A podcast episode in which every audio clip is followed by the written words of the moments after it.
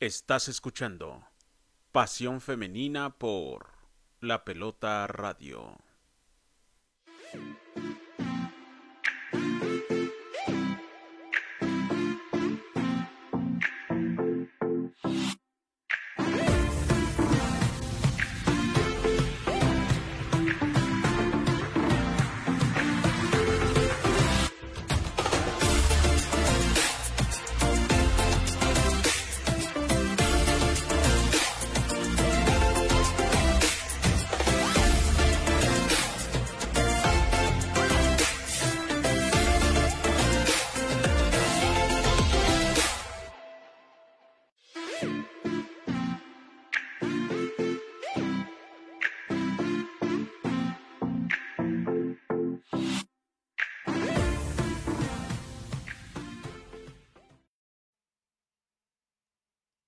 Amigos? ¿Cómo están? Muy buenas noches.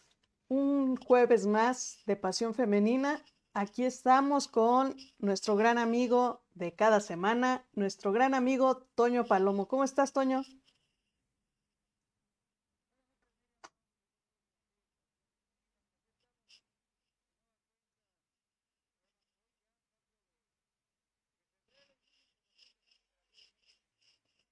Así es, y la verdad es que tú muy bien con tu cubrebocas, mi querido Toño. Hay que, hay que echarle ganas, seguir echándole ganas porque todavía esto está tremendo. Y pues bueno, también eh, comentarles que hoy es el Día Mundial contra el Cáncer y pues bueno, hay que también eh, aprender a, ser eh, precavidos, hay que, hay que tratar de checarnos constantemente para prevenir todo ese tipo de situaciones. Y pues bueno, también es importante que cualquier, eh, pues es como todo, ¿no? Cualquier enfermedad, si tú sientes algo al, primer, al primer este, síntoma que tengas, pues es importante que se vayan a checar porque, porque siempre una enfermedad cuando se, se atiende en los primeros síntomas es mucho mejor, es más fácil que se te pueda aliviar a que cuando ya es una enfermedad que ya lleva mucho tiempo entonces es más complicado. Entonces les mandamos un abrazo a todos nuestros amigos que por alguna situación están, están eh, con esta enfermedad. Y pues bueno, les mandamos un abrazo, este, y pues nosotros vamos a echarle ganas también para que, para trabajar contra la prevención, bueno, más bien con la prevención y este, y tratar de apoyar porque a veces no se, no se tienen los recursos y pues es una enfermedad muy, muy cara. ¿No es así, mi querido Toño?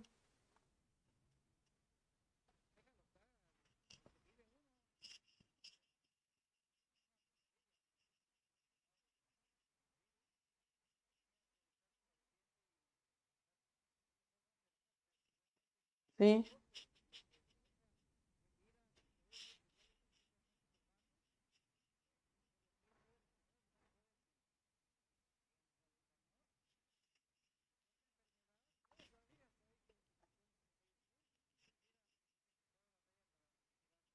sí,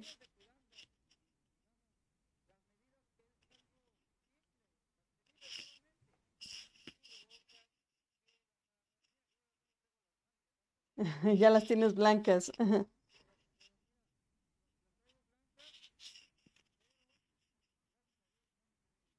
Exactamente. Pues la verdad es que sí, hay que echarle ganas. Exactamente,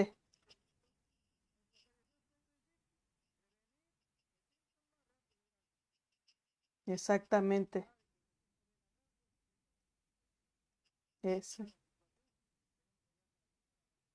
Así es. Y pues bueno, también hay que dar los saludos a nuestros amigos que, eh, pues bueno, primero tenemos a nuestros amigos del Centro de Formación Carlos Infante, que le mandamos un abrazo al profe Fernando también, que ellos ya van a empezar otra vez con sus entrenamientos martes y jueves a las 5 de la tarde, ahí en el bordo de Xochiaca. Ellos están entre la Sor Juana y López Mateos, enfrente de la Academia de Policía. Entonces, eh, pues les deseamos todo el éxito, que, eh, que ya regresan a sus entrenamientos y pues los encuentran ahí en su página de Facebook como Centro de Formación Carlos Infante. Y por supuesto a nuestros amigos de Bulldogs, que han estado igual eh, trabajando desde sus casas, han hecho sus entrenamientos y pues bueno, ya esperemos que también ahora que ya dieron permiso de abrir este los espacios deportivos al aire libre, pues también ellos ya regresan a, entrenamientos y ellos entrenan de lunes a viernes eh, a las 5 de la tarde. Entonces, pues bueno, igual chequen toda su información en su, en su página de Facebook como FC Bulldogs Oficial.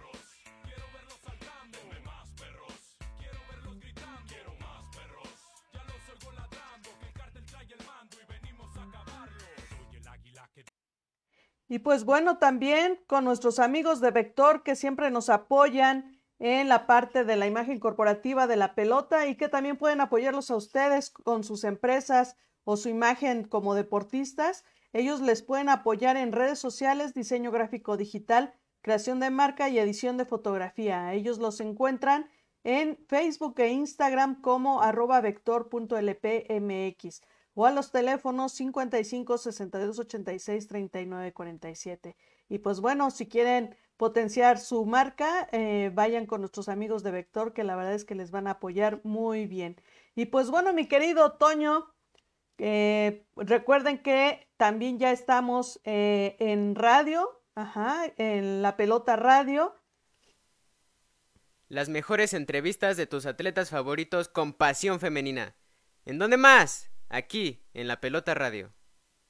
Y pues bueno, pueden escuchar la repetición de los programas en la Pelota Radio en lapelota.com.mx diagonal radio y pueden escucharlo ahí mismo o también en cualquiera de sus plataformas favoritas como puede ser Google Podcast, iHeartRadio, iTunes y Spotify. Entonces, pues los esperamos por ahí para que se suscriban y ya tengan ahí eh, para escuchar cada vez que hay un programa nuevo en La Pelota Radio. Y pues bueno, ahora sí, mi querido Toño, estamos eh, con el tiempo encima porque empezamos un poquito tarde por unos problemitas técnicos, pero eh, también tenemos muchísima información y además un gran invitado que al ratito se los vamos a presentar. Y pues bueno, ¿qué te parece, mi querido Toño, si empezamos con la Liga MX con los resultados que ahora hubo jornada doble, ¿no es así?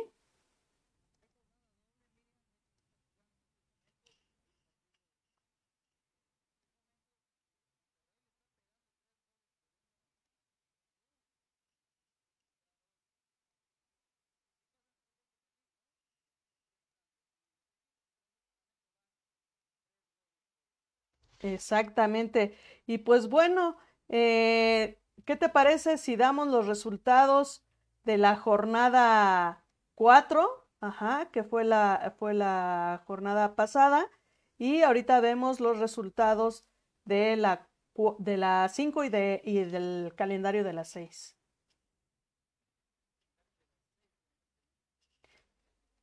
La jornada 5 Perdón, la, jornada 4, ¿no? Ajá, pero espérame. Ajá, exacto. Y ahí tenemos ya los resultados que fue Necaxa contra Pumas que quedaron empatados.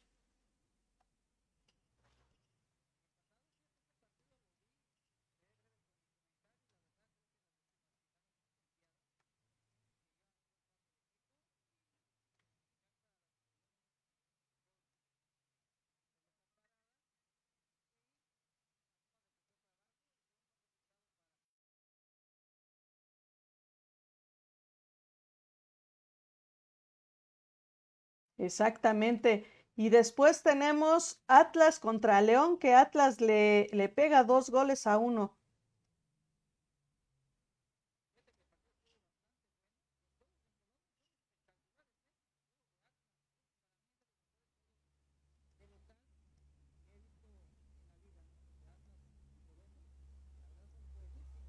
Siempre cerrados, apretados, con espectáculo. Para mí son de los mejores partidos de esta, de este equipo, como a nivel local, ¿no? Que se ve fútbol, se ve dinámica. Y León también le implantó un buen partido al, Atlas, pero se lleva la victoria las rojinegras, miren, que están teniendo una buena temporada.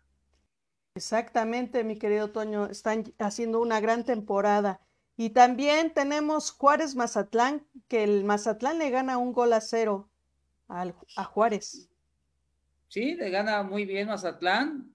Ahora sí que el equipo va muy bien.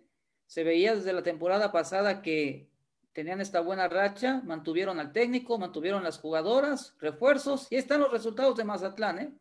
Ahora teniendo más victorias en esta temporada, y creo que ya con esta victoria el profe Miguel ya superó a Fabiola Borgas, ¿eh? En su, todo su paso por el Necaxa. Fíjate cómo son las cosas, ¿no? Y pues bueno, también tenemos rayadas contra Querétaro que le gana dos goles a cero. Rayados, pues bueno, a final de cuentas hace bien su trabajo, pero Querétaro le está costando trabajo esta temporada, ¿no? Está costando trabajo, pero también el, resultado es engañoso, ¿eh? porque Rayadas, pues sí tiene jugadoras, pero le está costando trabajo la temporada y pues, a cada rato tiene, o sea, ya la gente se quedó acostumbrada a que si Rayadas no golea fuera Becerra, no, espérense. Querétaro también jugó bien entonces, pues buena victoria para Rayadas, ¿no? Las subcampeonas del fútbol mexicano. Exactamente. Y pues bueno, Puebla contra Cruz Azul que quedan empatados. Puebla viene bien, jugando muy bien, pero no le, no le alcanza para sacar un resultado. La verdad merecía la victoria. Cruz Azul jugó muy defensivo, pero Puebla pues, le hizo un buen partido a Tigres, le hace un buen partido al Cruz Azul y ahí va. Y Cruz Azul pues sigue sumando puntos, ¿no? Sigue, en este momento todavía están invictas, porque tanto que termina el juego contra Rayadas, pero está teniendo una buena temporada con el profe Carlos Pérez. Exacto. Después tuvimos San Luis contra Cholas, que la verdad aquí me sorprendió muchísimo este partido, 5 contra 3. Y pues bueno, es el primer partido que gana Tijuana va bien Tijuana, fíjate, desde el, ya es que dejaron, dejaron al profe Frankie Oviedo. Sí. Y pues ya Tijuana está en la posición 12. Cuando toda la temporada pasada a la fecha 4, Miriam ya estaba en el último lugar. Entonces ahí va. Y luego los refuerzos, llegó Dulce Alvarado, ya tiene una socia René Cuellar. Y San Luis, pues bueno, anunciaron mucho la contratación de Stephen, de Stefan y la portera, ¿no? Que venía de Juárez, ¿no? Muy popular en redes sociales pues déjenme decirles que ha recibido bastantes goles esta guardameta que llegó al San Luis, cerca de más de 10 goles. Son muchos, Miriam. Y era un refuerzo. Pero, o sea, sí tiene cualidades, pero tiene que trabajar más la portera del San Luis. Claro. Y pues fíjate que estos cinco goles le ayudan muchísimo a Cholos, porque, pues bueno, los posiciona a un puntito de, de Pachuca. aunque van en el último lugar, pero pues bueno, eh, esto le da muy buen, eh, buenos puntos para, para poner, poder subir posteriormente, ¿no? Pues sí, exactamente. Están, va de la mano con Pachuca. Ahorita comentaremos el partido de Chivas Pachuca, pero sí, Cholos está haciendo mejor temporada ya que la temporada pasada. Es una realidad. Exactamente, sí, la verdad es que sí. Y pues bueno, después tuvimos América Toluca, que quedan empatados. Y hasta ese momento yo pensaba, ¿qué onda con América? Nomás no se le dan las cosas. Fíjate, regresó Jaide Gutiérrez a la, a la titularidad de, del equipo y pues sí, no, decían que fue errores de la portera. No, pues viene de una lesión, también pues tiene que llevar a tiempo la recuperación de Javi, pero pues no hay problemas en la portería porque pues está Natalia Cuña, está Macharelli, pero ella está lesionada ahorita. Entonces hay buenas porteras en el América y, y Jadi pues es que, es que vuelvo a repetir, hizo una declaración en Twitter como no de acuerdo con esa situación con sus compañeras y mira la situación, ¿no? O sea, los dos goles, los dos goles fueron factor con ella, pero vuelvo a repetir, también no hay que, no hay que criticarla en el tema deportivo porque viene de una lesión, pero América está dejando ir muchos puntos esta temporada, Miriam. Exactamente, la verdad es que sí, fíjate que a mí hasta yo pensé cosas malas digo, creo que el profe Cuellar ya está grande y de alguna manera a lo mejor ya está pensando también en su retiro y puede ser que por allá le ande dejando el puesto a su hijo, ¿no? ¿Qué te dije? Posiblemente llegue Christopher a la América. Pues sí. Darle continuidad al cuellarismo. Está el cuellarismo vigente, vuelvo a repetir. Yo creo que si hablamos de merecimientos, pues se lo merece el propio Cuellar porque le tocó picar piedra durante 20 años. Pues sí. Dime si hace 20 años alguien agarraba la selección femenil con pocos sueldos. Dime si hay un entrenador. Y... No, nadie se iba a animar. Sí, sí, sí. Entonces yo también por eso me pongo del lado del profe Cuellar en ese tema porque pues sin liga, sin muchas cosas, agarró la selección. Entonces ahora ya hay apoyo, ya hay liga, ya hay todo. Qué bueno por las, y qué bueno que se lo merecen las que iniciaron con él, como jugadoras, ¿no? Que ya tuvieron éxitos deportivos bajo la dirección técnica y ahí va, ahí va eh, eh, la liga, tanto que somos vistos en todo el mundo, Miriam. La liga se ve en todo el mundo. Exactamente, y, muy, muy buena imagen que tienen de la liga en, eh, en Europa. ¿eh? Voy, voy, a dar un comentario muy polémico. Yo creo que conocen más la Liga MX femenil en España que la Liga MX varonil. Sí, de hecho sí, eh, y están muy, muy contentos con la, con la Liga MX femenil, están muy sorprendidos de que se les ha dado un gran, una gran fuerza a esta liga. se admiran de que las chicas han jugado en estadios eh, del primer equipo y, y, que pues bueno que allá no lo han podido hacer, ¿no? Entonces la verdad es que qué bueno por la Liga MX y pues bueno, como te comentaba nuevamente con el América, regresando a la América, pues bueno, ya nada más es de que ir viendo poco a poco el avance de esta temporada y vamos a ver qué, con qué cierra Cuellar para, para con el América, ¿no? Y pues bueno, también Exactamente. tuvimos Pachuca contra Chivas, que Pachuca es el primer partido que gana. El resultado engañoso, Miriam, muy engañoso. En verdad, yo me sorprendí que pusieron como, no, no estoy criticando a la jugadora. Es en base a lo que yo veo en el juego, como comentarista, digamos. El gol, pues ahora sí que Celeste tuvo que ver, ¿no? La portera de Chivas, ¿no? ya que Blanca Félix pues tiene un tema de, de COVID, no estuvo en el arco, pero tiene buenas condiciones esta jovencita celeste, ¿no? De las Chivas. Pero el gol, el, gol lo colabora ella y ya por eso le dan a Mónico Campo, jugadora del partido, cuando Pachuca, la verdad merecía un empate hacerlo este partido. No se me hizo un partido muy bueno, realmente. Pero pues esa victoria les, les inyecta confianza a las jugadoras de Pachuca, a la directora técnica, baja la presión, pero es un resultado, un resultado bastante engañoso, ¿eh? bastante engañoso, porque fue una jugada circunstancial que pues ahora sí que, pues en, los goles siempre tiene que haber errores. Pero bueno, ya sumó Pachuca su primer victoria, pero todavía no hay que echar campanas al vuelo, Miriam, ¿eh? Todavía no. No, no, no. Y de hecho no. Ahorita vamos a ver precisamente lo de la siguiente semana. Y después tenemos, mira, Santos contra Tigres, que Tigres le gana 3 a 0. Pues bueno, es, es lógico este partido y pues ahí, ahí cierra esta, esta jornada, ¿no? Y, otra de las situaciones de este partido, seré breve, Miriam, no va a extender, el gol de Stephanie Mayor a lo Messi, por favor, no empiecen con eso, porque luego de repente la jugadora se puede marear, ¿verdad? Puede bajar un rendimiento, no fue un gol a la Messi, no, simplemente se quitó a rivales y definió. ¿Quién dice que, ¿quién dices que si hablamos, Stephanie Mayor. Pues entonces no sería a lo Messi, sino sería a lo Stephanie Mayor. Exactamente, podría ser exactamente. Así debe de ser, a lo Stephanie Mayor, a lo Stephanie Mayor, a lo Stephanie Mayor, y este, y así está la situación. Pues mira, fíjate, vamos a ver ahora los resultados de la jornada 5, que de hecho se está jugando todavía.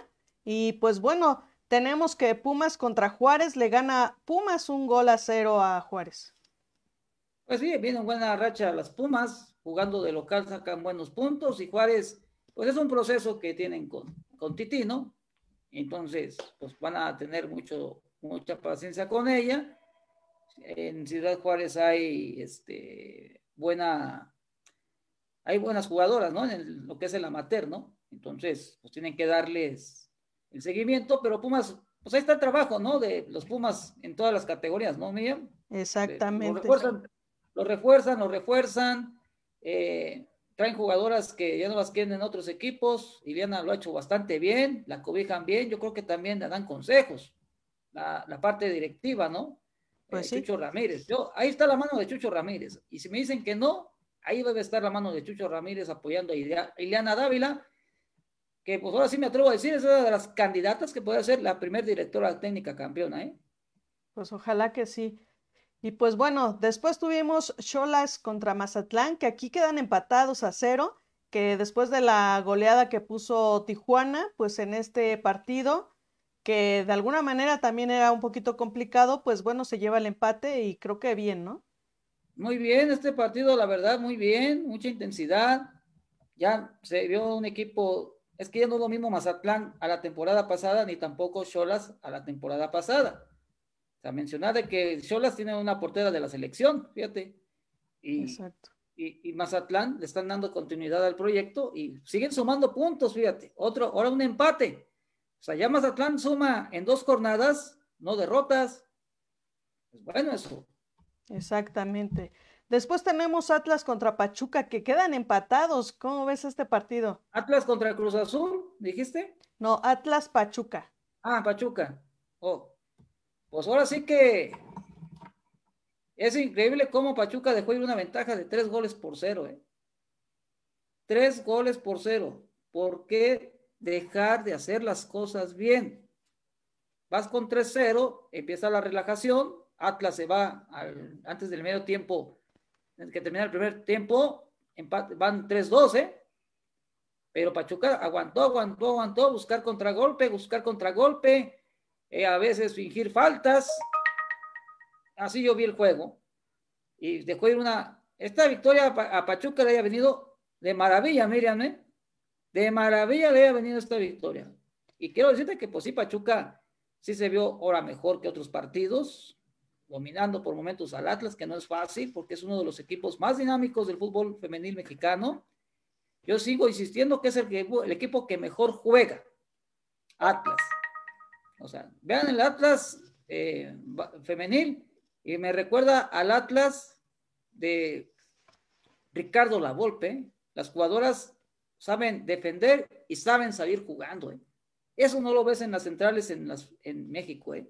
Así es. Samayoa está haciendo un buen trabajo, el profe Samayoa, y se ve que les mete intensidad. Porque ir perdiendo 3-0 a empatar, Miriam, oh, merece mis respetos a este equipo. ¿eh? Y no fue contra otro equipo, fue contra Pachuca, frente a Toña Is, campeona mundial sub-17. ¿eh? Hoy Qué bueno, eh, perdón que te interrumpa, mi querido Toño, pero a final de cuentas aquí el título de Toña eh, no ha venido a funcionar. Entonces, lo que estamos viendo es que se le ha costado mucho trabajo acoplarse.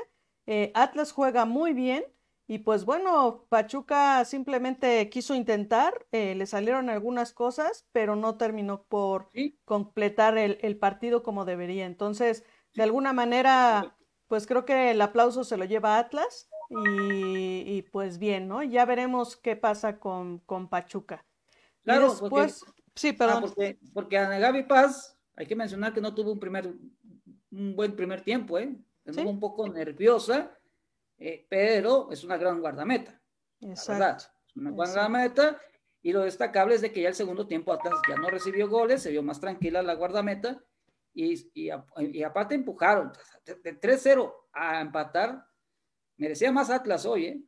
La verdad. Y aparte, ya he visto ya, para concluir con el tema de Atlas, que en estos dos últimos partidos, ah, cómo le han repartido patadas a Allison, ¿eh? ¿Cómo le han repartido patadas, eh? Pues en los dos últimos juegos. Pero pues bueno, y después tenemos Toluca Puebla, que Toluca le gana 2-1. Va invicto Toluca, ¿eh? Ahora sí, se está viendo el Estado de México esta temporada, ¿eh? Exactamente, y qué bueno. La verdad es que qué bueno. Dejaron a Cuate, y ya Toluca es un equipo muy regular, ¿eh? Ya para estar, sumando victorias, ahorita en estos momentos está en segundo lugar el Toluca. Así es. Ya, ya, yo creo que sí lo veo en la liguilla al Toluca, ¿eh? sí lo veo en la liguilla esta temporada. Muy bien. Después tenemos Necaxa contra América, que América gana por fin 1 a 0 a Necaxa. Por fin ganó, pero era un partido que tenía que ganar. Pero Necaxa, qué preocupación, ¿no? Un gol en cuatro jornadas, en, ya en cinco jornadas, perdón. Es preocupante. Es preocupante este, no meter goles. Y se ha visto mejoría con el equipo. se ha visto con Leonardo Álvarez mejoría, pero obvio, él es lo que está haciendo es que ya no le llenen la, la canasta. Pues ahí va. Ya no lo golean al Necaxa, eso es lo bueno. Es un avance. Pero, pues ya le sacó un punto a Pumas, ya no le metió goleada el América. Pues ahí va la mejoría, pero creo que sí faltó en visorías detectar delanteras. Exactamente. Y, una, jugadora que haga el trabajo, una, como Brianda Escobedo, pero en el medio campo. Creo que eso le falta al Necaxa. No sé si tenga ese elemento ahorita en el plantel, porque no he visto el día a día. Pero sí tiene que trabajar en eso el profe, buscar una mediocampista que, se, que, le dé equilibrio al equipo. Tiene, sí va a haber.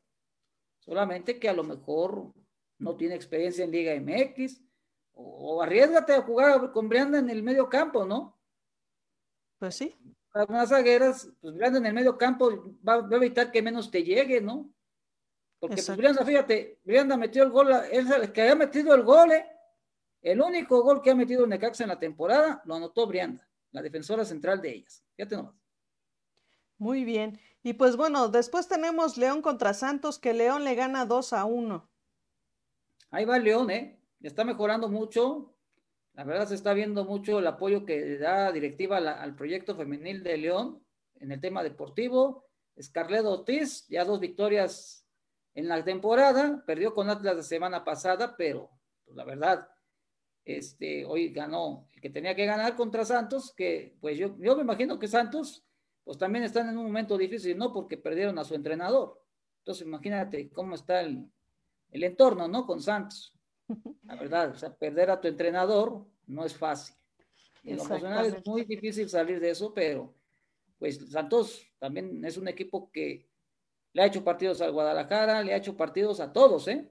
Y sí, mira, la verdad es que con todo y eso, eh, creo que ha estado haciendo eh, bien las cosas eh, Santos. Y, y, no dudo que, que en poco tiempo logre otra vez esa fuerza para, para ir más adelante.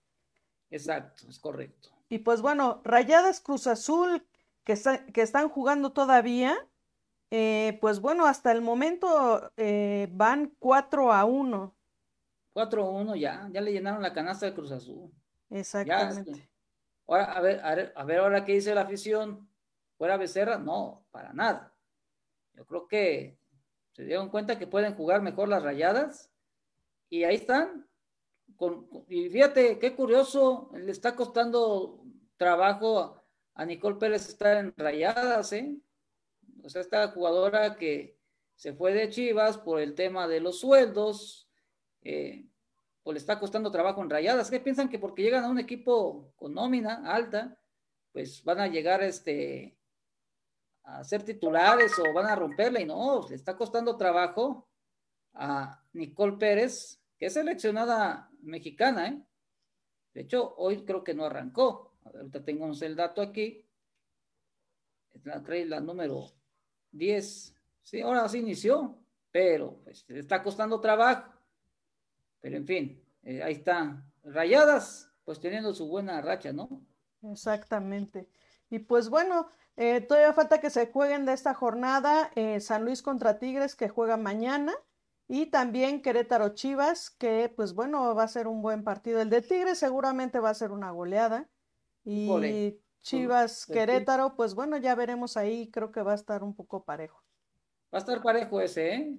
O sea, Chivas va a estar visitando a Querétaro, ya perdió el invicto con Pachuca y Querétaro juega bastante bien. Y aparte, creo que Querétaro a los equipos tapatíos les ha hecho partido, porque pues es un partido Jalisco contra Jalisco, se conocen cuerpo técnico, algunas jugadoras que estuvieron en Atlas, en, que ahora, militan en el Querétaro, y Chivas pues a seguir trabajando, ¿no? Con Celeste, porque Blanca todavía no va a estar jugando, pero sí, el equipo lo veo muy bien, es dinámico, de repente le ha faltado contundencia al Guadalajara, pero ahora sí estoy viendo muy bien a Licha Cervantes, ¿eh? Ahora que no tiene a María Sánchez, que era la que le ponía los, bueno, le daba las asistencias, ahora Licha ha tenido un rol importante, juega muy diferente al torneo anterior y a mí me gusta más esta temporada que el anterior a Alicia Cervantes, tanto que ya llegó a la selección mexicana. Exacto. Y pues bueno, mi querido Toño, el director técnico de la semana, Frankie Oviedo. Sí, por la victoria que tuvo la semana pasada y, la continuidad, ¿no? Que le está dando al equipo, ¿no? Exactamente. Está viendo un avance con Frankie Oviedo y pues dirán, pues si fue uno de los últimos lugares en la tabla general la, temporada anterior, ¿no? Ahí la lleva el profe Frankie Oviedo, ya se le ve diferente a Tijuana, ya le complica a los rivales, por eso es el técnico de la jornada para mi punto de vista. Así es, y, y muy bien, ¿eh? creo que algo que hablábamos este, sobre que más mujeres en el cuerpo técnico y todo eso, creo que aquí más que de género es de talento. Y aquí se va a empezar a ver que también, digo, eh, es como las mujeres que se van integrando a, los eh, deportes profesionales este, que normalmente están ocupados por, con puestos de los hombres, pues igual en la parte, en esta parte de la Liga MX femenil, pues bueno, están ahí los profesores, algunos han dado un excelente trabajo, otros no tanto, pero pues bueno, ahí está, y, ahí está el trabajo también de Frankie Oviedo, que le ha costado trabajo, la, temporada pasada decía que pues él, por más que motiva a las chicas, de repente no, no funcionan en la cancha como debería, pero creo que está haciendo un buen trabajo y, y creo que le va a dar esta temporada para dar mejores resultados. Es que lo que dijo Frankie Oviedo que no. Lo que pasa es que él venía de categoría varonil. Sí. Y le costó trabajo al inicio adaptarse al femenil. Ahora, son niñas que vienen jugando poco en el profesional, pues tienes que cambiar el chip para trabajar iniciación. En Liga MX, que no me mientan, hay iniciación ¿eh? en algunos equipos, hay iniciación en algunas jugadoras, ¿eh? Y tienes que trabajar iniciación y luego ya vas subiendo el nivel. Exacto. Yo no voy a, por ejemplo, si yo selecciono a una niña que juega, pues por ejemplo, en la, en la liga mayor femenil, ¿no? Una liga muy popular en el Estado de México, en el Distrito Federal, ¿no? Veo una jugadora que no ha debutado en Liga MX, pues tengo que llevarla poco a poco.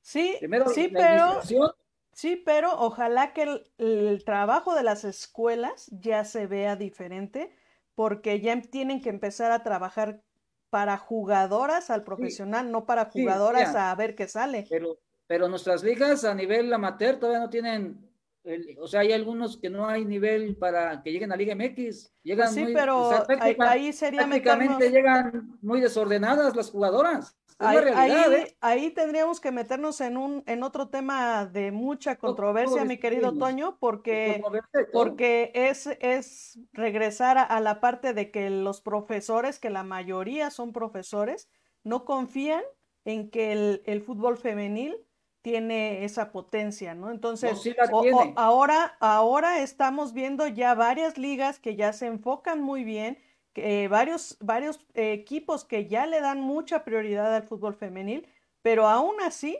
sigue habiendo la falta de trabajo para la femenil. Entonces, por algo, por algo están llegando las chicas al profesional con la falta de trabajo. Pero esperemos que este, estos tiempos eh, se empiece ya a analizar que el trabajo que se hace en las escuelas tiene que ser para un nivel profesional, no para ver qué sale que le enseñen allá en el profesional. no, pues, claro, pero también tiene que ver mucho la jugadora que tanto quiere aprender, ¿eh? Porque hay profesores muy, dedicados, hay jugadores, hay entrenadores muy dedicados, pero de repente las jugadoras en el amateur, miran, que caen en la zona de confort. Y de pues repente dan un bueno, buen torneo, dan un buen torneo eh, cuadrangulares, la ve un visor y de repente llega el profesional, y, una de las cosas que, creo que les ha costado mucho a las jugadoras que llegan a la Liga MX femenil del amateur es la alimentación, ¿eh? A ver, ya no vas a comer esto, esto, esto, lo otro. Ahí es el primer problema que va a tener la jugadora en cambiar su, hábito alimenticio, ¿eh? desde ahí tienen que trabajar las escuelas, pero pues vuelvo a repetir, de repente si el profe le llama la atención y la jugadora, no, pues ya no me gustó y se salen. Así ha pasado, ¿eh? Pues sí, digo, e, es, es, igual que en el fútbol este varonil bueno, y en el mixto, pero bueno, pero bueno, ya, ya se irá viendo poco a poquito el trabajo de todos y pues esperemos que al director técnico Frankie Oviedo le salgan muy bien las cosas en esta temporada, que se ve que trae todas las ganas y pues bueno, ya lo iremos viendo. Y la jugadora de la semana, Brianda Escobedo, del Necaxa. Lo vuelvo a repetir, fue la, bueno, en la Liga MX fue la portera, ¿eh? La portera de Necaxa. en, su, en su jugadora del partido. ¿Yo por qué digo Brianda? Pues mete el gol, el primer gol de Necaxa en la temporada y, defendió muy bien, ¿eh?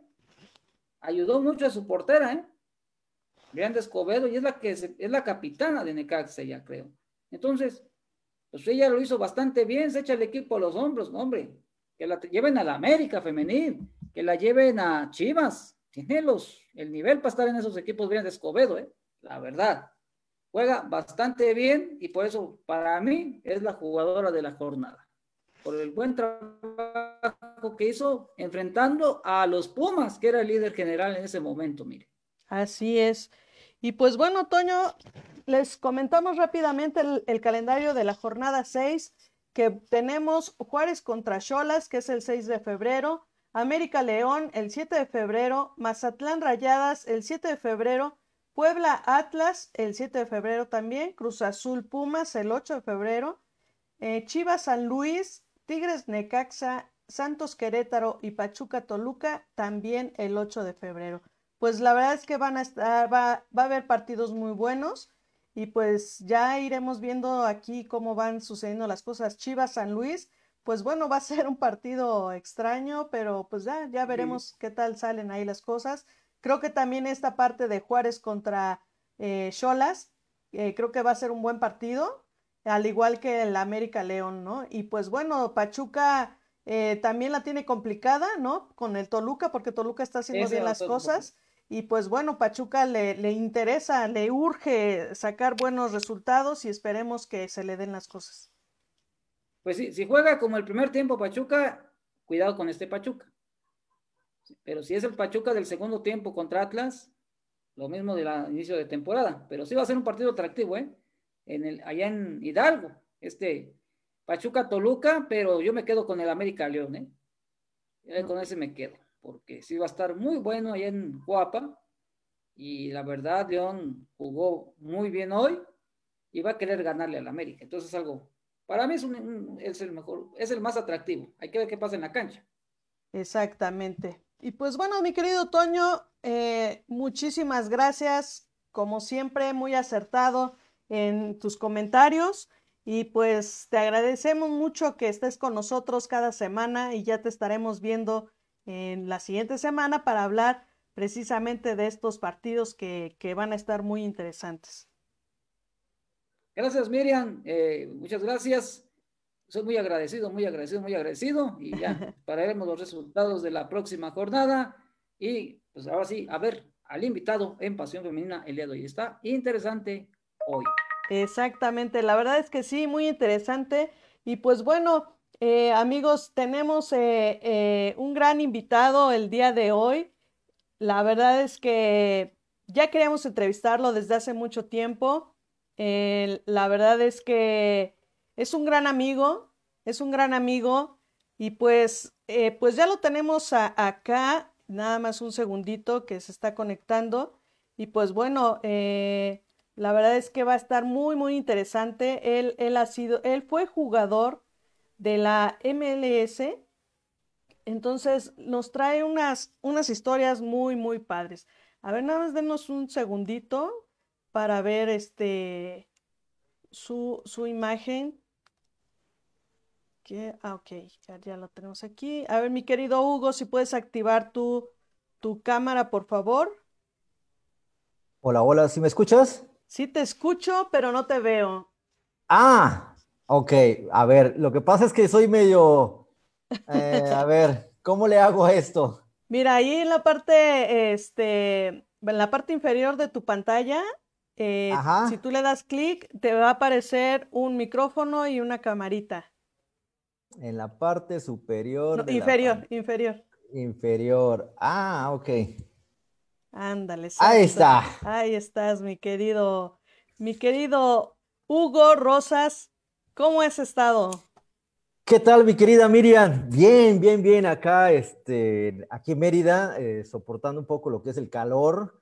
Eh, pero bueno, rico, ¿no? Eh, hablo a veces constantemente con mi familia que está afuera y temperaturas muy, muy bajas en, donde están. Y bueno, yo aquí tranquilamente, aquí en Yucatán, disfrutando un poco el calorcito. y, agradecido, agradecido contigo por darme la oportunidad de estar aquí en tu programa. Hace mucho tiempo que quiero estar en tu programa y nunca me has invitado, entonces... ¿Cómo eh, no, eso, eso no se vale.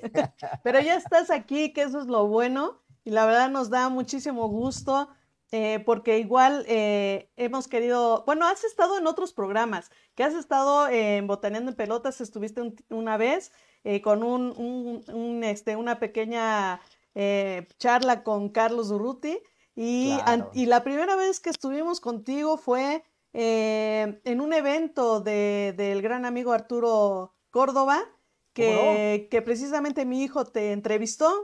Entonces, por ahí hay una entrevista ahí en, la pelota que, que, ya tiene rato, pero ahí fue donde nos conocimos en un evento que muy claro, padre. Claro, no, claro que sí, por supuesto, ya, ya, ya lo recuerdo muy bien, allá en el Distrito Federal, en un partido que me invitaron a, participar y agradecidos y, por supuesto, gracias, gracias este, por, por darme la oportunidad de estar aquí contigo, eh, igual enviarte un fuerte abrazo a tus a tu gente que te sigue, que son muchísimos, eh, a, todos los que te, ayudan, te colaboran, realmente que reciban un fuerte abrazo desde aquí, desde, desde Mérida, de su amigo Hugo Rosas. Y estoy ahora sí que a lo que necesites, a lo que ruge chencha, como decimos.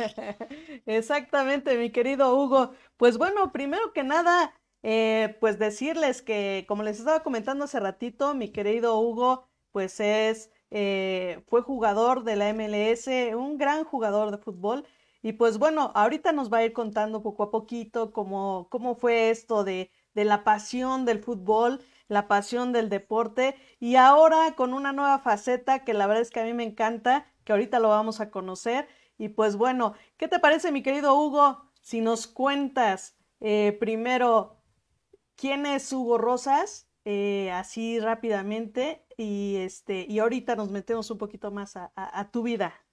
Claro, claro que sí, con muchísimo gusto y, gracias por esas palabras.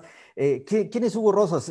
Un amigo, eh, un amigo, un, ser humano eh, tranquilo, agradecido con la vida que, me ha tocado vivir, tanto las buenas como las malas. Si no hay malas, no aprendemos. Y, bueno, solo es cuestión de, enfoque, ¿no? Si realmente las cosas salieron mal es porque algo hiciste que no, que no debió ser, ¿no? Entonces es, es un proceso de aprendizaje soy una persona súper tranquilo, los que me conocen saben realmente que soy eh, un, ser humano como todo, como todo mundo, eh, el amigo, eh, cuando me han invitado a ir a, eventos, tanto en la Ciudad de México, a veces en Tijuana, a veces en San Diego, en Los Ángeles, gustosa de la vida voy, realmente me gusta mucho convivir porque me recuerda, me recuerda esos inicios eh, en el fútbol, eh, del cual estoy muy, muy, muy agradecido. Y, claro, por supuesto, sobre todo ver a la gente, a la gente que se acerca, eh, no lo digo por mí, pero a veces yo estoy acompañado de otros compañeros que tienen mucho nombre porque jugaron aquí en México cuando me han invitado a participar con el Club América, con el, con el Cruz Azul, y me da mucho gusto ver a los muchachos, a los niños, a la, gente de, de ahora sí que de nuestra edad, ir por ese autógrafo, por esa foto. Realmente es súper padrísimo ver cómo se iluminan los ojos del niño, del papá, de, la mamá, de, la novia. Eh, realmente es muy importante realmente inculcarles a, a, esta nueva generación que se involucren un poco más en el deporte, ¿no? Porque últimamente, ahorita lo tienen todo súper fácil. He hablado con infinidades de compañeros eh, y, concordamos, ¿no? En nuestros inicios eran complicadísimos, Miriam, o sea, nosotros ir eh, como novato, ir al, primer equipo, mostrarte con el primer equipo. Mi primera historia como jugador fue precisamente en el Necaxa. Y en el Necaxa, eh, pues, simple y sencillamente me fracturaron el tobillo y tuve que dejar el fútbol, ¿no? Era, era difícil. Ahora, a la edad de los dos, de, los 10, 12 años, ya la misma gente de la directiva ya te protege, ya los mismos compañeros te protegen, ya a los 15, 16 años ya perteneces a una selección de fútbol, ya viajas al extranjero, ya eh, probablemente eh, te compren un equipo eh, de grandes ligas, ¿no? Como le decimos, y el, fútbol evolucionó tanto que, nosotros que pasamos por esa etapa, envidiamos a esta nueva generación y sobre todo eh, las buenas cantidades de lana que se llevan, ¿no? Porque ah, olvídate, ¿no? Lo hemos, lo hemos hablado, ¿no? Eh, yo ahorita que, yo tengo un programa y, y, a veces hablo con gente de Chile, de Argentina, de Uruguay, de Paraguay, se los decimos, o sea, es, si yo viviera o viviéramos en esta época del fútbol, tenlo por seguro que ahorita agarro un avión, un jet privado o un, no sé, un, barco de esos de lujo y me voy a donde tenga que ir sin problema, ¿no? O sea, tengo mi, futuro asegurado, pero desafortunadamente, pero gracias a Dios, eh, me tocó vivir una experiencia formidable. Soy el, uno de los, de los, eh, de, la nueva generación de, de la MLS o la MLS, como le decimos en inglés. Eh, y agradecido, agradecido porque fue padre, fue muy importante, fue, fue algo que ahorita lo vamos a conversar, cómo fueron esos inicios pero es agradable, es súper padre. Y Hugo Rosas, ese es, ese es lo, que, lo que tú ves en este momento. Ese es Hugo Rosas, un tipo abierto, un tipo que le gusta charlar con la gente, me gusta eh, hablar con los amigos, eh, con la gente que a veces me manda un mensaje, con muchísimo gusto siempre atiendo los mensajes. Soy así, así de simple. ¿Por qué? Porque yo también empecé de abajo y a mí mis raíces nunca se me olvidan. Y fíjate, eh, Hugo, que que aparte, bien dices, o sea, son, son épocas muy, muy diferentes, podríamos decir que, que el, día y la noche, ¿no? Completamente diferentes, pero de alguna manera, igual que el día y la noche, eh, todos llevan a algo bueno, algo positivo.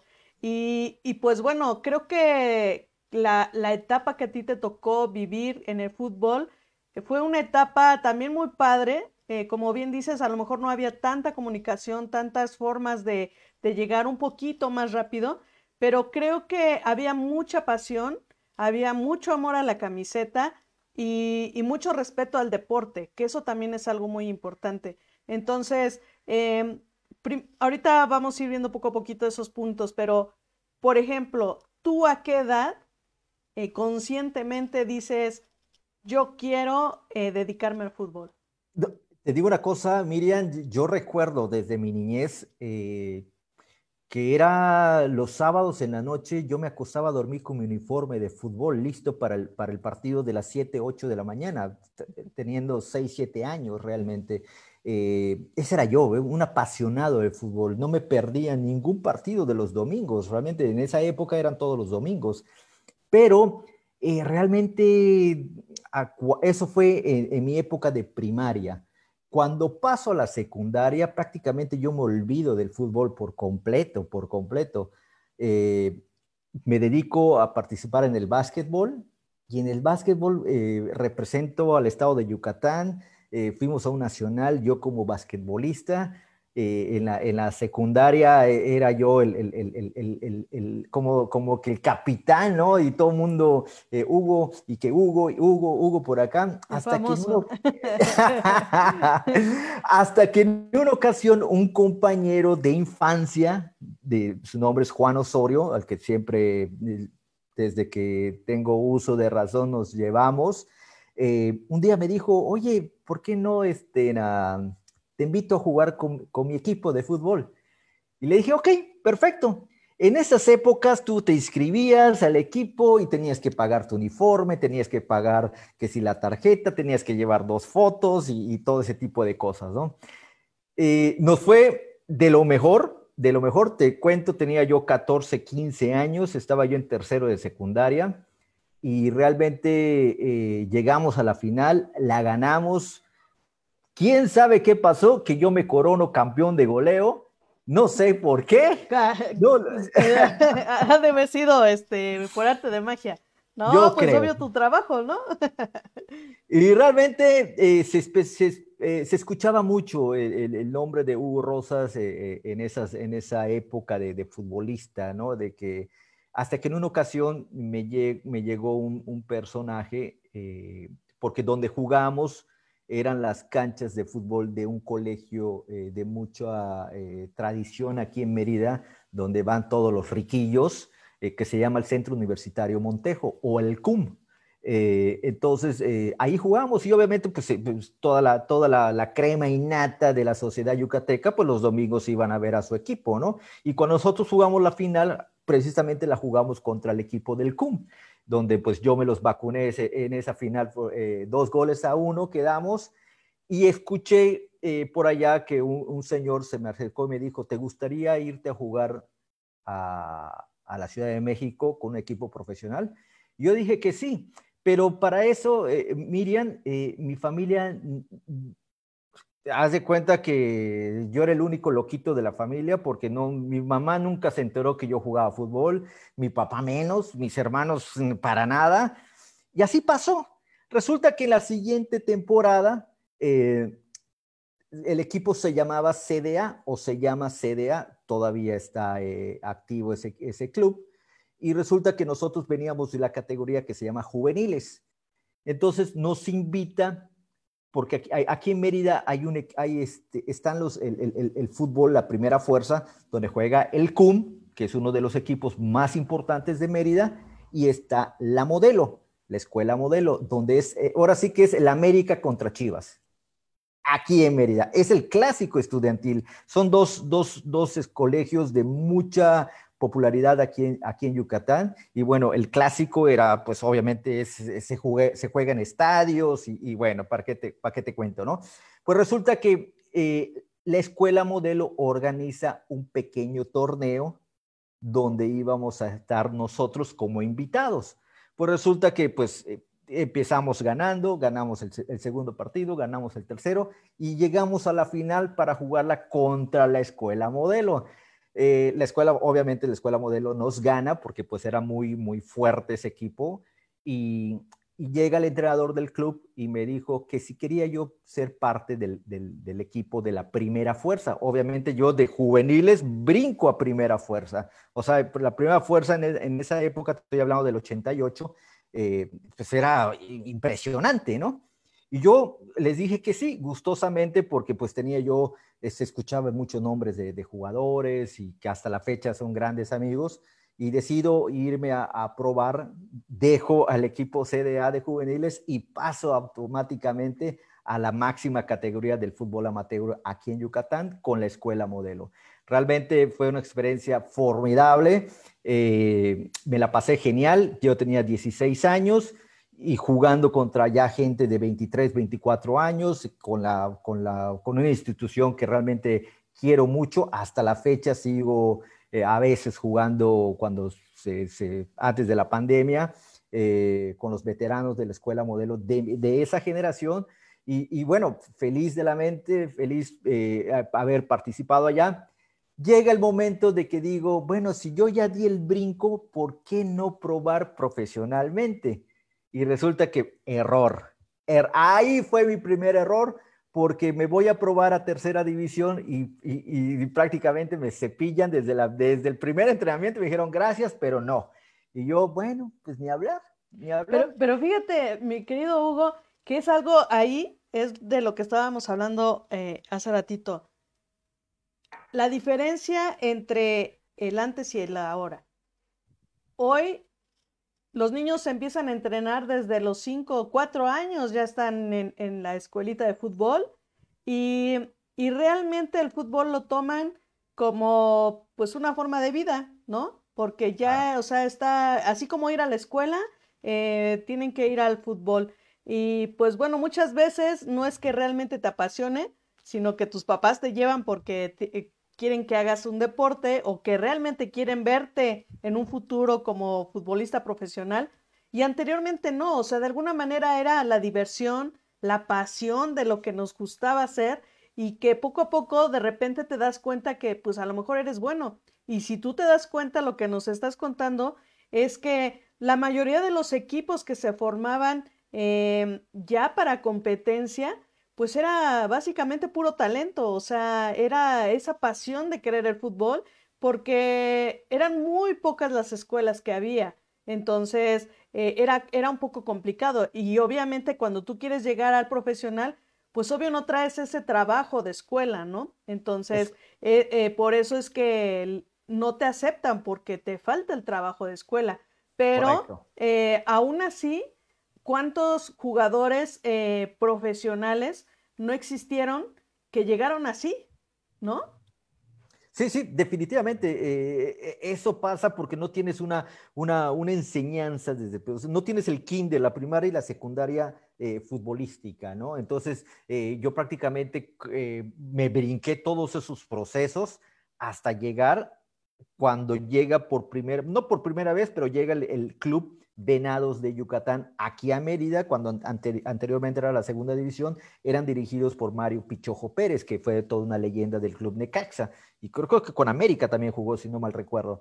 Resulta que este señor eh, agarra y me dice, Hugo, eh, eh, vente a entrenar, vente a entrenar conmigo, no te voy a registrar en el equipo, pero prefiero que vengas a entrenar. Entonces, eh, a veces iba a entrenar, a veces no, pero yo seguía participando con, la escuela modelo hasta que llega el selectivo de la selección yucateca para el torneo del Sol, que antiguamente se jugaba. Pues ahí me, toqué, me, topó, me topé con Cuauhtémoc Blanco, éramos todos los chavos, ¿no? Eh, yo representando a Yucatán, él, representaba al Distrito Federal, eh, y así, así con muchos, como muchos, a Germán Villa, bueno, a, a Dulio Davino, así fueron muchos, ¿no? Hasta que llega esa invitación del Club Necaxa, gracias a ese torneo del Sol. Obviamente, allí es cuando, cuando yo decido irme a probarme ah, con el Club Necaxa y, y, lo que decíamos, ¿no? Era muy complicado mostrarte y más sobre todo por mi tipo de juego que yo tenía eh, a mí mucha gente me, decía que yo jugaba como el cabrito arellano, agarraba la pelota y me desbordaba y me iba, y, ese era yo. Entonces me gustaba hacer jugadas de fantasía, pasarte la pelota por encima, por un, hacerte un túnel, hacerte un ocho. Eh, ese era yo y tenía yo mucha velocidad, pero había, en el club Necaxa había un jugador que, que le dicen por allá, mejor no le digo el nombre, es muy amigo mío, muy amigo mío realmente al que le mando un fuerte abrazo a mi querido Cuchillo Herrera, eh, donde tuvimos un, fuerte golpe y, salgo yo fracturado. Eh, obviamente ya decido yo retirarme porque no había, no tenía yo un contrato con Necaxa, no había absolutamente nada. Me dijeron, bueno, pues bienvenidos a probar, ni modos. Eh, regreso a Mérida, quiero intentar entrar a la preparatoria, no se me da, no puedo entrar a la prepa, resulta que digo, bueno, voy a empezar a estudiar inglés. Y me pongo a estudiar inglés para no perder el tiempo.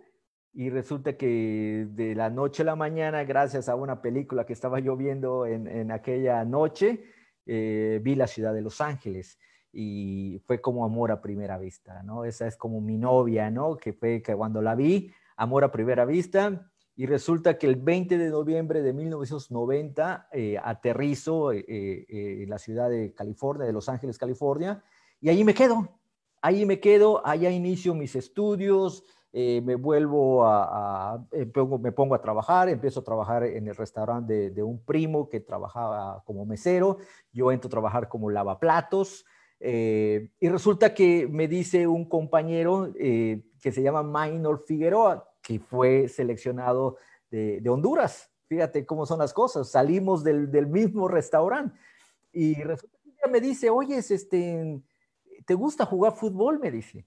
Y le dije, sí, de vez en cuando lo practicaba yo cuando estaba en México, pero sí, sí me gusta. Y me dijo, fíjate que mi papá tiene, tiene un equipo de fútbol y me gustaría invitarte. Le dije, claro que sí, cuando sean mis días de descanso, los domingos, con mucho gusto. Resulta que yo recuerdo, me pagaban 400 dólares a, las, a la semana lavando platos desde las, ¿qué será? Desde las 2 de la tarde hasta las 10 de la noche. Y, este, y esos eran los salarios de aquel tiempo, ¿no? Resulta que juego, me bastó un juego nada más, Miriam, te lo juro, y no es por presunción, pero, pero fue una realidad, solo un juego. Y cuando se me acercó un tipo y me dijo, ¿quieres jugar para mi equipo? Y le dije, no, gracias, pero aquí estoy bien te, pago, yo te pago. Y resulta que el equipo de este señor jugaba en una liga que, estaba en la ciudad de Oxnard y donde Jorge Campos precisamente cuando, te, habían, cuando terminaba la temporada de fútbol acá, todos los de acá se iban para allá. Y entonces allá eh, empiezo yo a ver a, muchos y resulta que eh, pasaba el, el, año 92, ya se escuchaba hablar que se venía la Liga de Fútbol Profesional, la MLS, se escuchaba mucho lo que era eh, el Mundial de Fútbol del 94, y resulta que empiezo a jugar, dejo de trabajar, porque ya me pagaban casi, casi 700 dólares al mes, simplemente solo para ir a jugar. Solo por jugar. solo por jugar. Resulta que, pues, me voy, eh, de repente, campeones aquí, campeones allá, campeones a esto, y me llega una invitación de, la Universidad de UCLA, eh, de la UCLA, eh, para que yo pueda ser parte de, su programa de deportes, siempre y cuando yo me meta a estudiar. Me meto a estudiar ya a la UCLA, ya mascoteaba un poco el English y, gracias a Dios, por esa buena, buena tal vez visoría que hicieron los de la MLS, me invitan Simplemente, simplemente fue una invitación a participar a, los, se les llaman tryouts, que te ibas a probar con un montón de gente, ahora sí que con un chorro de gente ibas. Y, bueno, pues vamos, resulta que voy, eh, me da mi, mi, casaca y todo muy padre, ¿no? Porque eran puro Adidas, Adidas, playeras Adidas, shorts Adidas, morrales Adidas, todo era Adidas, todo súper padrísimo. Y, yo empecé a vivir ese momento bien porque el americano es muy ordenado en ese tipo de cosas, ¿no? Entonces, eh, empecé a entrenar lunes, martes, miércoles, jueves, viernes, hasta el siguiente lunes empezaron a hacer los recortes y empiezan a dar nombres. Y los que voy a nombrar, pues para ¿no? Y resulta que no decía mi nombre. Entonces dijeron, bueno, hoy no vamos a hacer eh, eh, ejercicios, vamos a jugar un interescuadras, porque a partir de ahora estos filtros se empiezan a cortar. Dije, bueno, ok. Y bueno, ¿tú de qué posición juegas? No, pues yo juego de tal. Pues ok, órale pues, métete. Resulta que me da mi casaca y ahí, me voy yo a, correr 15 minutos, Miriam, 15 minutos. ¡Hey, Hugo! Vámonos para afuera. Y yo, ¿qué onda? Afuera. ok, pues me quitaba yo la, casaca y, me, quedaba sentado. No sabía qué pasaba, Miriam, realmente. El siguiente día, otra vez, Hugo, vas a titular. Ok, 10 minutos otra vez. Hugo, para afuera. Y yo, otra vez. Así me lo hicieron cuatro días seguidos hasta que en el quinto día exploté. Yo dije, bueno, ¿saben qué? Si me vas a estar sacando a lo cada 10 minutos, mejor dime y ya no vengo. No tiene caso que yo venga a perder mi tiempo solo por 10 minutos. Y me acuerdo que el entrenador me dijo, mira, Hugo, eh, te voy a poner así de fácil. Eh, con el simple hecho de verte cómo estás jugando, me dijo, eh, cómo, te, cómo te desenvuelves, tú juegas mucho sin la pelota eres el típico jugador latinoamericano, eres ese, ese personaje que, eh, no se esconde, sino al contrario, busca huecos, busca dónde irse. ¿Qué pasa que no te la dan? ¿Ves? Entonces estás, estás, estás aquí mal. Por eso te sacamos, porque tú haces la jugada, pero no te lo dan. Entonces los que se tienen que probar son ellos, no eres tú. Entonces ahí entendí lo que estaban haciendo. A final de cuentas, en el año 95, eh, realmente me llega ya la invitación formalmente de la MLS con pasajes de avión para irme a firmar mi primer contrato ya como futbolista profesional a, la ciudad de Nueva York, donde nos, reunimos toda una, gran cantidad de, jugadores eh, americanos. Yo era, yo era, creo que el quinto o sexto jugador que a mí me consideraba México-americano pero ellos no sabían que yo era nacido completamente en México, ¿no? Entonces, eh, firmo mi contrato y, como en ese entonces la liga pertenecía, perdón, los equipos pertenecían a la liga, entonces la liga te decía a dónde te iban a mandar. Y resulta que pues yo, yo siempre pensé que me iban a mandar con el Galaxy de Los Ángeles, pero no, me mandan a, a Denver, a los Colorado Rapids, y ahí es donde yo me, involucro con casi cuatro años de, jugar con el equipo en una altura de casi 3.000 eh, metros a nivel del mar. Eh, jugamos bajo nieve, entrenábamos a veces en el estacionamiento del, estadio de los, de los Broncos de Denver. Eh, esa era la MLS antigua, ¿no? no había ese glamour que hay ahora, ¿no? Gracias a Dios. Sí, sí. Oye, Hugo, y tú, por ejemplo, eh, cuando ya te dijeron, sabes que sí vas a estar aquí en este equipo y todo, ya estabas listo, por tu mente, ¿qué pasaba? O sea, del pensar que a lo mejor tú ya no ibas a jugar fútbol, o sea, después de esa lesión, de, de que ya te concentraste en otras cosas y de repente el decir, ahora soy un jugador profesional, ¿qué, qué pasaba por tu mente? Mira, e, e, es que es algo tan, tan, tan complejo, Miriam. ¿Por qué? Porque yo quería ser futbolista profesional en mi país, aquí en México. Eh, tuve invitación del Atlas, tuve la invitación del Necaxa. Eh, recuerdo las palabras que en algún momento crucé con, eh, con Ricardo Lavolpe. había la invitación, pero no se dio, por X o por Y no se dio. ¿Qué pasaba? Que cuando yo voy a Estados Unidos y se da la oportunidad, el futbolista de, de, soccer, de, fútbol, pues no era, o sea, nosotros nos parábamos en un, en un aeropuerto, obviamente uniformados, pero nadie nos pelaba. Esa era la realidad. No, no hay la prensa como hay acá. Esa es la realidad. No había nada realmente. Eh, lo único que pues me, daba satisfacción de que pude entrenar y pude jugar eh, con jugadores que yo vi en la televisión en el Mundial del 94. Yo, los, yo era, por ejemplo, eh, Marcelo Balboa. Marcelo Balboa era nuestro capitán era el capitán de la selección de, Estados Unidos en ese mundial. Fue al Mundial de Italia 90 con Estados Unidos y él era mi capitán. Y yo recuerdo prácticamente que cuando, cuando nos, vimos, por, cuando nos presentaron ya con el grupo y, formalmente la foto y que eh, eh, los medios anglosajones no eran como acá, no eran, o sea, eran tan parcos, para ellos simple sencillamente era el básquetbol, era el béisbol o, el fútbol americano. Eh, el soccer, pues ¿quién lo veía? Pero aunque había ese pequeño auge por el mundial que había pasado unos, años atrás, pues como que no había ese, ese glamour que yo hubiese querido sentir. No lo hubo. Y por lo tal, pues yo me sentía uno más, nada más. O sea, yo así lo veía. Ahora ya lo veo diferente porque yo puedo decir, yo inicié esa liga, yo estuve en, esos inicios, ¿no? Ahorita veo a grandes jugadores que van, ahorita veo que ya los equipos tienen sus propios estadios y yo dije, yo construí esa liga porque yo fui el que inició, yo estuve allá y, bueno, así es, así pasa, esto es así, es como cuando quieres hacer tu pequeño negocio, ¿no? O sea, tú solito te, metes y, ahí te vas, ahí te vas, hasta que poco a poco te va haciendo algo grande, ¿no? Y de repente ves el, auge que tiene la MLS actualmente y, dices, wow, entonces ahorita ya lo disfruto, pero en ese entonces no se disfrutaba mucho por lo mismo, porque no había tanto glamour, no había tanta cosa. Entonces, lo que sí me gustaba que cuando cada año pues decían, pues va a venir tal jugador, va a venir este, va a venir, ah, pues, pues, qué padre, ¿no? Y dije, vamos a ver qué va a pasar, ¿no?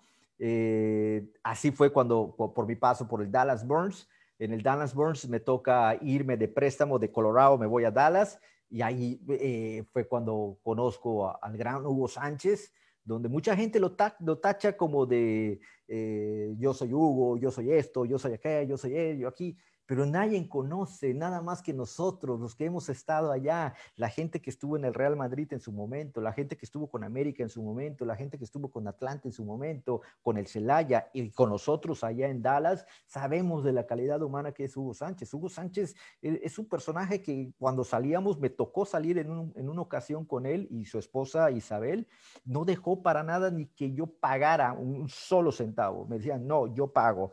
Y, recuerdo que en una noche que estábamos allí reunidos, eh, yo pedí una cerveza, pero a mí me gustaba tomar mucho la que es la, la Bud Light. Y, me regañó, me ¿cómo vas a tomar eh, cerveza de gringos y tienes que tomar una americana, que no sé qué? Y bueno, pero es, es un personaje que, que, que, te ayuda muchísimo, te da muchísimos consejos. Por algo llegó. Yo siempre he dicho que eh, sus éxitos fueron por, por, el tipo de persona que es. No olvidemos que cómo fue atacado por la, por la ah, prensa. Sí. Digo, también, también, también creo que eso es lo que te forma eh, la personalidad ante el público, ¿no? O sea, tienes que poner una barrera por todo lo que él vivió, o sea, simplemente como jugador, cuando se fue a España, todo lo que vivió, y, y, pues obviamente aquí en México cómo lo han atacado, ¿no? Pero, pero sí, o sea, digo, realmente hasta que no conoces bien a la persona, o sea, no sabes cómo puede ser. O sea, una cosa es la figura pública y otra cosa es la persona. Entonces, tienes toda la razón. Sí, sí, definitivamente. Es, e, e, e, esto es así, ¿no? De, a la hora de entrenar, a la hora de, hacer un trabajo, eh, era la persona que era, estaba de primero, ahí siempre quería eh, eh, darnos consejos, me decía, me aconsejaba mucho, me aconsejaba mucho. Desafortunadamente, mi, paso por Dallas Bons fue muy, muy rápido, pues te vuelvo a repetir, eh, los clubes pertenecían a la liga, entonces la liga te decía a dónde te mandaba. Entonces, de repente, eh, cuando bien me estaba yendo, cuando bien me estaba yo acoplando a una nueva ciudad, a un nuevo equipo, a unas nuevas eh, formas de pensar del entrenador, a pesar de que era latino, era colombiano, me cambian de equipo, ¿no? pero me cambian para quedarme tres años allá en Miami. ¿Y qué pasa?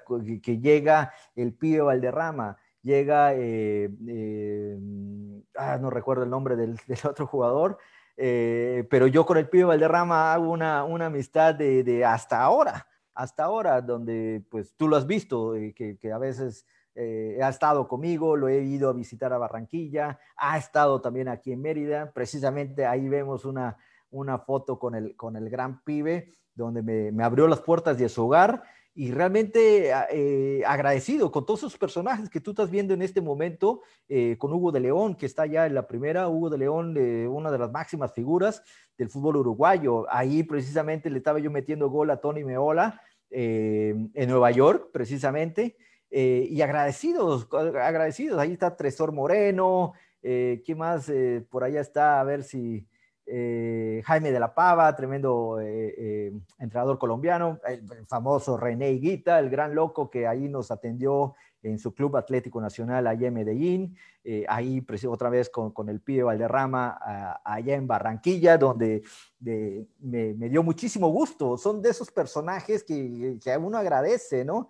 Y aquí en un, en un partido que, que, que, nos invitaron, ahí está Fabián Estay, está la Chispa Suárez, está, ahí no me acuerdo quién más está. Aquí en, Mérida, cuando me toca eh, representar al Club Leyendas del América con Fabián Estay y con el, Fantasma Figueroa, con el que tengo una bonita relación. Y bueno, mi compadre Luis Hernández, que lo tuve de compañero allá en el Galaxy de Los Ángeles, un tipazo, ¿no? Y bueno, Matías Bozo, que a veces eh, hacemos bromas, ahí estaba yo en su casa, eh, allá precisamente en Guadalajara.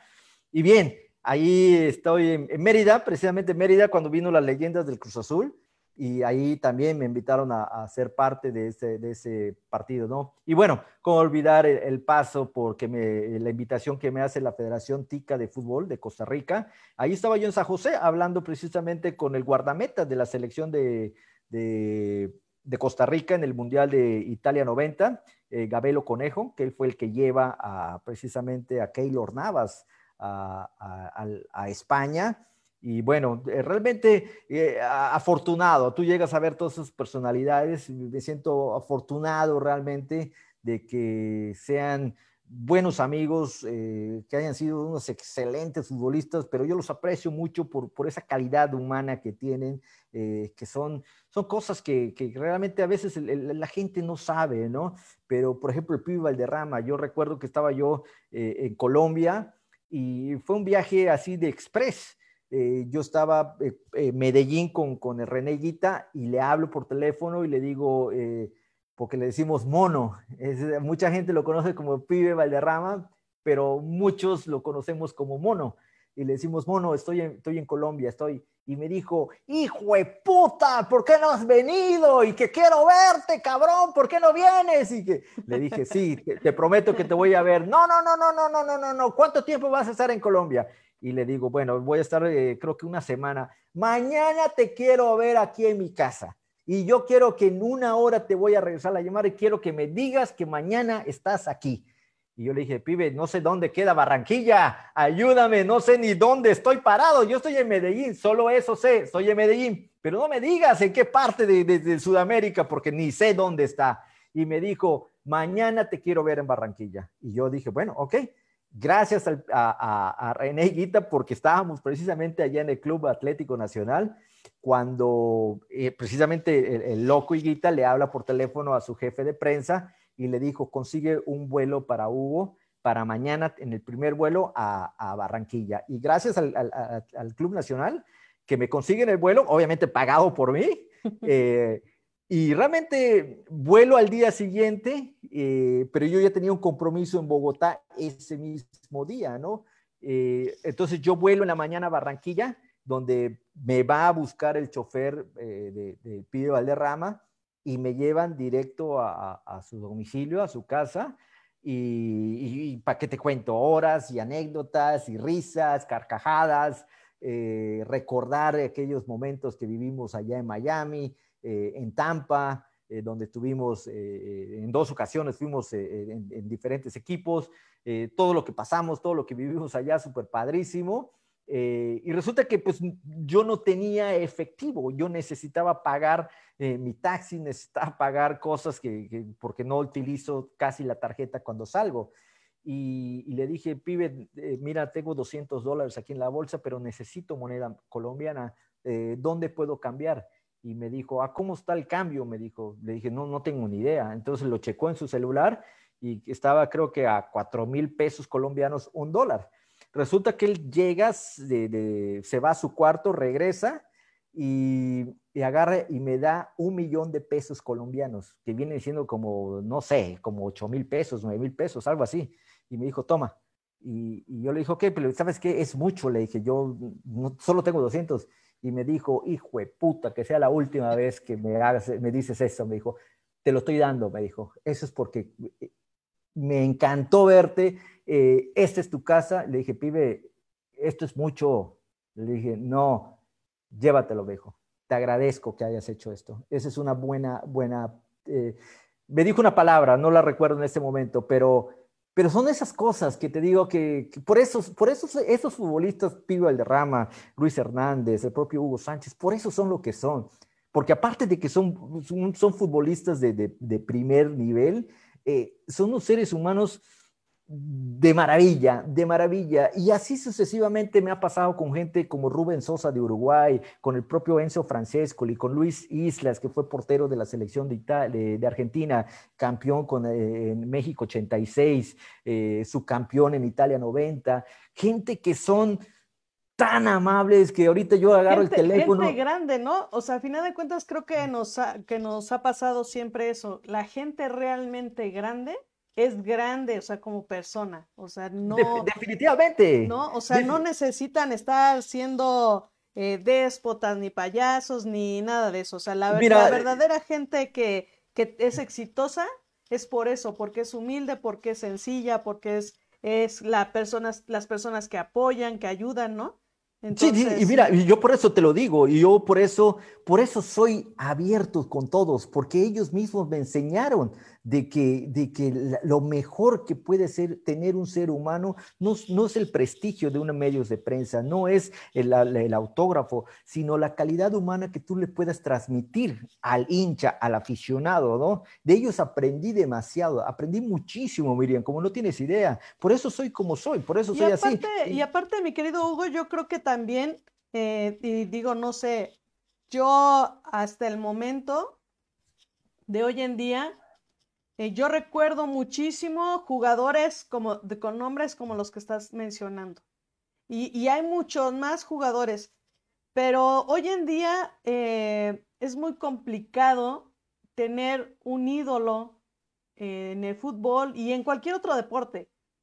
Pero porque las personas eh, se dejan llevar más por, por la imagen, por el, el cómo me veo, cómo, qué he visto, qué, en qué auto voy, en vez de hacer su trabajo como deportistas y dejar un buen ejemplo para los demás. Sí, lo, hemos hablado infinidades de veces. Cuando me tocó hablar con, eh, Marcelo Salas de Chile, eh, eh, nos moríamos de la risa, Miriam, realmente, porque en una ocasión, te voy a, te voy a contar esa anécdota, me invita un amigo, un amigo, él vivió aquí en Mérida, eh, sabe de mí, eh, lo conozco, él, jugó muchos años con el Club América, se llama Guillermo Naranjo, tengo una lindísima amistad con él y un día me dijo, Hugo, cuando vengas a, México, por favor llámame, llámame porque este, quiero llevarte por las instalaciones del Club América. Y fue precisamente en un partido que, me invitaron, eh, no recuerdo si fue Arturo, Arturo Córdoba, su nombre, o no me recuerdo, en, uno de los viajes que hice a la Ciudad de México, que le hablo y, cuando entro a las instalaciones del Club América, bueno, eh, realmente no, es que me, haya vislumbrado en absoluto, porque créeme que he estado en, en clubes eh, mucho menor categoría, pero con unas instalaciones impresionantes, Miriam, ¿eh? Pero no tienes idea la cantidad de carrazos que habían adentro de los propios jugadores. Cuando yo recuerdo a Hugo Sánchez, llegaba al entrenamiento en Dallas con un carro, eh, un carro tan X, nada de deportivo, ni mucho menos, el propio Luis Hernández me tocó Jorge Campos, me tocó Carlos Hermosillo, el, goleador de la selección de, Estados Unidos, que jugó en Alemania, jugó precisamente igual aquí en México con el León, Eric Winalda. Eric Winalda tenía un, Honda, de esos Hondas de los que... Eh, no recuerdo el año, pero era, no, era, no era de los carrazos, ¿no? Y así sucesivamente veíamos, y no es posible ver eh, eh, eh, esa presunción que se maneja aquí, solo aquí en México, ¿eh? el pibe Valderrama manejaba un carro, creo que era un Toyota Camry de, los, de los aquellos entonces, pero nadie llegaba con carrazos, último modelos de Mercedes-Benz o BMW, como se maneja acá. No, allí era otra cosa completamente. Gente que que, realmente no necesitaba eso. Y así pasa, ¿no? Con, eh, tengo un amigo, tengo un amigo con el, con el que todavía tengo una bonita relación. De hecho, me invitó a participar en una película. Él es actor. De hecho, eh, mucha gente lo conocerá porque aparece, fue actor de, reparto de la película Karate Kid con eh, Ralph Macchio. Exacto, él era el, güero, el, malo que pelea con, con, con Daniel Sam, ¿no? Eh, eh, eh, yo tengo una bolita amistad con él desde hace mucho porque pues éramos vecinos. Entonces a veces nos salíamos a platicar allá y me decía, oye, fíjate que quiero hacer un programa, quiero hacer un proyecto, necesito un futbolista, pero a mí nunca me daban oportunidad porque tenía que pedirle permiso al, equipo. hasta la fecha, tengo una muy buena amistad con él. Ahorita creo que trabaja en, Cobra Kai, a esos que, que les gusta ver mucho Netflix. Eh, ahí está participando ya de como, ya la hace de, gente adulta. Y créeme, créeme que no andan en carrazos, no andan así con sus vestimentas y mucho menos, ¿no? Eh, esa es la presunción que hay acá, esa es la presunción. Y ahorita que, yo tengo un programa eh, donde hablo con las leyendas. De hecho, el programa se llama Leyendas del Deporte y hablamos con gente eh, que fue campeón de la Copa Libertadores, campeones de la Copa América, campeones del mundo de fútbol. Eh, hablamos con medallistas olímpicos, medallistas paralímpicos, tanto de México como de España, eh, con gente de Costa Rica. Bueno, hemos ahora sí que desde Estados Unidos hasta Chile hemos, hablando, hemos venido hablando con muchas leyendas realmente y, realmente es, es a veces eh, indignante ver que, que, que, la gente de aquí de México, que fueron estrellas en el equipo, en el equipo San Pancho FC, se sientan la octava maravilla del mundo. Ah, sí, sí, sí. Entonces, realmente... eso, eso creo que es muy común, ¿no? Eh, y también que de repente tú quieres, eh, ¿estás de acuerdo que, que, el medio de comunicación es una ventana para todos? Eh, tanto para las personas que, que en su tiempo fueron famosos, pero que hoy por cualquier circunstancia están, están apagados y cuando tú quieres abrir esa ventana nuevamente para ellos, de repente, híjole, es muy complicado llegar a ellos. Y, pero los que, vuelvo a lo mismo con, y lo que tú estás diciendo, la gente que realmente ha sido exitosa no tiene ningún problema y, y normalmente te dice, sí, vamos, o sea, sin problema, ¿no? Definitivamente, definitivamente te digo, yo tengo, he salido a comer con, con mucha gente realmente México, por ejemplo, en Colombia, yo voy mucho a Colombia.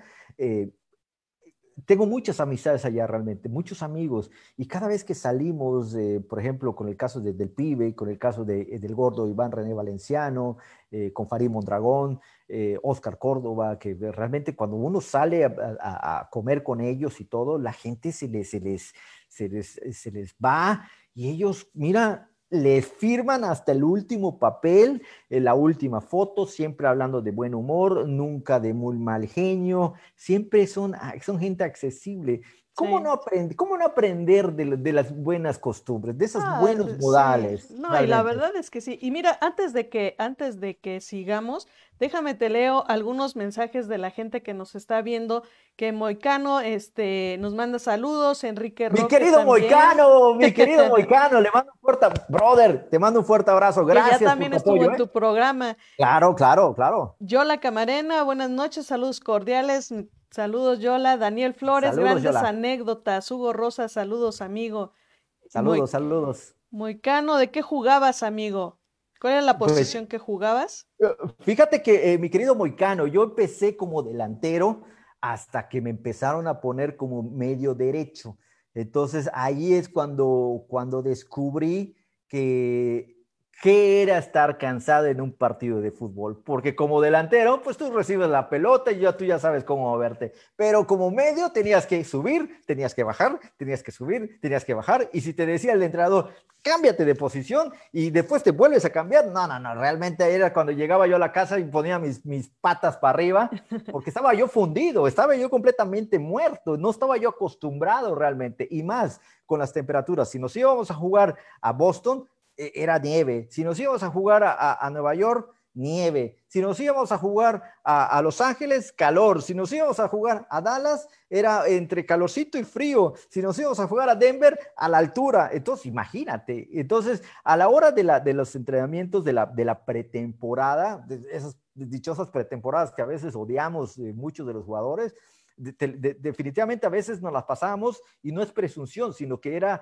era parte del show, ¿no? A veces hacíamos una semana en Hawái, una semana en Las Vegas y otra semana nos fuimos a Puerto Vallarta. En una ocasión nos fuimos a Colombia a jugar contra Millonarios, contra, contra el Atlético Nacional, después fuimos a Venezuela, de repente nos íbamos a Aruba, de repente nos íbamos a a las islas que están por allá, cerquita de Aruba, eh, no recuerdo San, San Kitts, San no sé qué cosa, ¿no?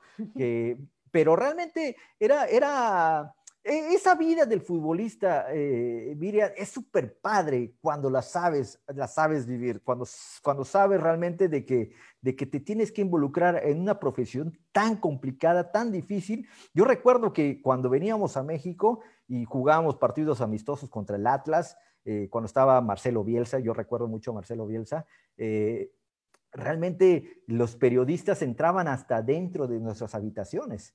Llegaban la, gente, los muchachos, las muchachas, y nos pedían autógrafos, pedían esto, pedían lo otro, y, se vivía otro, éramos como queridos, como que, como que nos, nos hacían sentir importantes realmente, pero regresábamos otra vez a Gabacholandia y, perdías otra vez el glamour, decía, y, aquí no nos, no nos vienen a entrevistar nadie, entonces, sí, sí pero, pero era padre, era padre, ¿no? era, era, era, muy bonito, eh, fue una época de la que yo disfruté muchísimo, eh, extraño mucho, lo extraño mucho como no tienes idea, eh, extraño mucho eso porque eh, fue algo, fue la mejor etapa de mi vida realmente, eso y aparte de mis hijos, ¿no?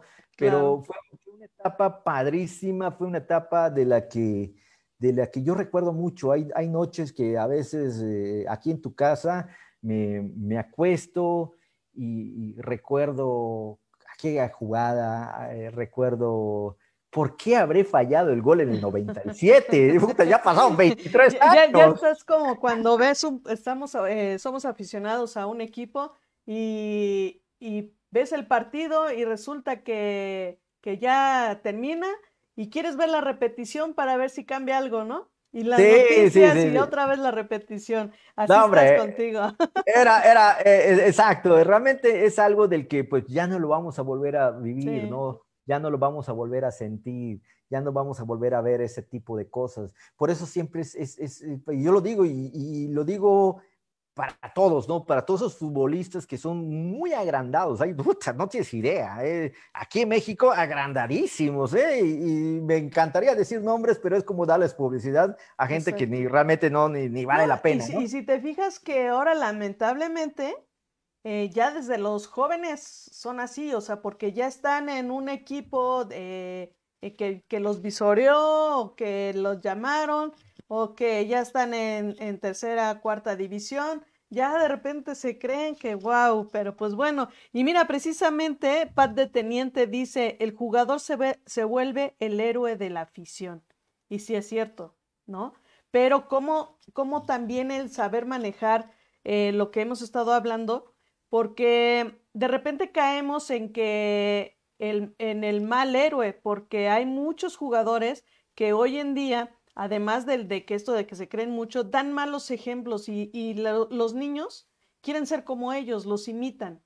Y de repente eso es muy lamentable que no se den cuenta los jugadores de lo que están transmitiendo, ¿no?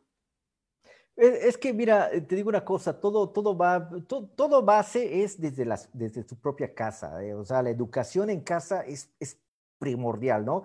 Y, realmente todo depende de, quién quieres ser, a dónde quieres llegar. Y para llegar lejos, júntate con los buenos. Para, para, para, para ser un mediocre, te juro por Dios que hay muchísimos allá en la calle, ¿no? Eh, eso me queda, me queda completamente claro. Pero uno siempre quiere trascender, uno quiere, quiere, quiere llegar a, muchas instancias. Te comento algo, aquí en Mérida, aquí en Mérida, cuando yo llegaba a Mérida, a pesar de que yo tenía buenas temporadas, cuando en una ocasión la propia selección de Estados Unidos se puso en contacto conmigo para preguntar mi situación eh, eh, migratoria, me dijeron, te ayudamos, nacional, nacionalízate y te vas a un mundial con nosotros. E, estuve a punto de hacerlo. Por X o por Y, las cosas se pusieron de otro modo. Nació mi hija Michelle, ella tiene síndrome de Down.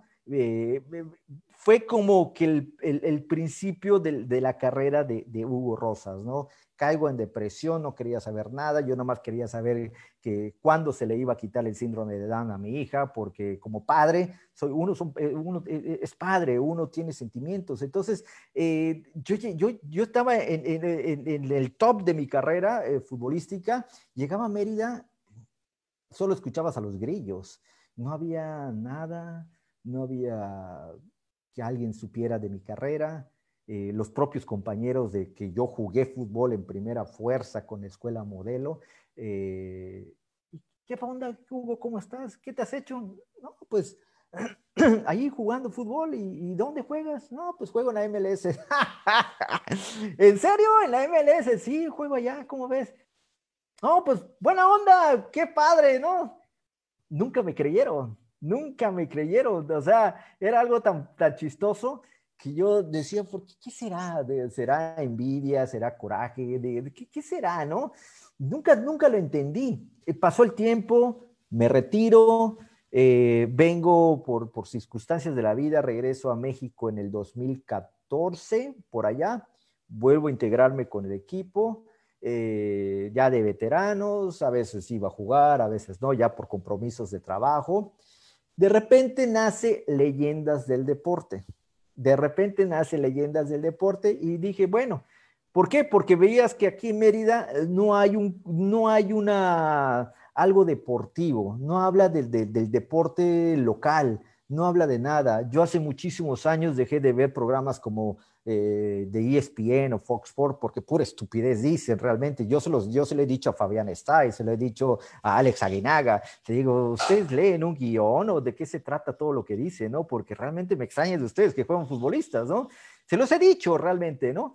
Y, pero parece que pues es así. Y, solo son, se, se cementa la madre. En una ocasión ya fue cuando dije hasta acá, cuando se paró a golpear, creo que Paco Gabriel de Anda o el hermano de Paco Gabriel de Anda se pasa a golpear a, al otro periodista eh, y, dije, no, ya, este ya es puro show, ¿no? Ya, ya, o sea, eso no tiene nada que ver con lo deportivo. Nace Leyendas del Deporte y dije, bueno, es momento de empezar a hablar con la gente importante, vamos a hablar, vamos a tratar de, que la juventud vea algo diferente y empiezo a tocar las puertas de los medios deportivos de aquí de Mérida. y, me decían, y bueno, ¿cuál es tu proyecto? No, pues mira, voy a, quiero hacer esto, voy a hacer lo otro. Eh, si ustedes gustan y me dan la posibilidad, yo voy a Argentina, hablo con Diego Armando Maradona. ¿En serio? Sí, no, y yo, yo muy metido en mi papel, pero yo no sabía que se estaban burlando de mí. Y, y sí, ya después lo, lo, lo, lo, lo aterrizo y sí, solo se burlaban de mí. Y hasta que dije, bueno, váyanse mucho, ya saben a dónde, ahora lo voy a hacer yo solo.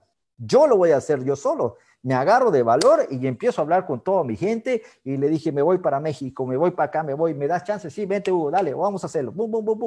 Empecé a viajar aquí a México, empiezo a involucrarme con toda la gente, hablo con la gente de Guatemala, hablo con la gente de Honduras, hablo con el, con el mágico González del Salvador, una leyenda del fútbol salvadoreño. Y le dije, mi brother, voy a hacer esto, le metes cuando quieras, Hugo, estoy a tus órdenes. Y empiezo a recibir llamadas y, y, oye, pásame el teléfono de tal porque no lo tengo y ya así sucesivamente. Cuando me di cuenta, cuando me di cuenta, ya estaba hablando con campeones de, la, Copa América, campeones de la Libertadores, campeones de la, de la Champions League también, eh, campeones del mundo con Italia, con Mauro Camoranesi, de repente hablo con Freddy Rincón que jugó con el Real Madrid, eh, con el Napoli, de repente hablo con Iván Zamorano que jugó con el Inter, que jugó con, con Real Madrid, creo que con el Sevilla, con el América, empiezo a hablar con un montón de gente del América, empiezo a sacudir a toda la gente que, que había pasado por fútbol con, con, con, eh, con equipos mexicanos de, de mucho nombre,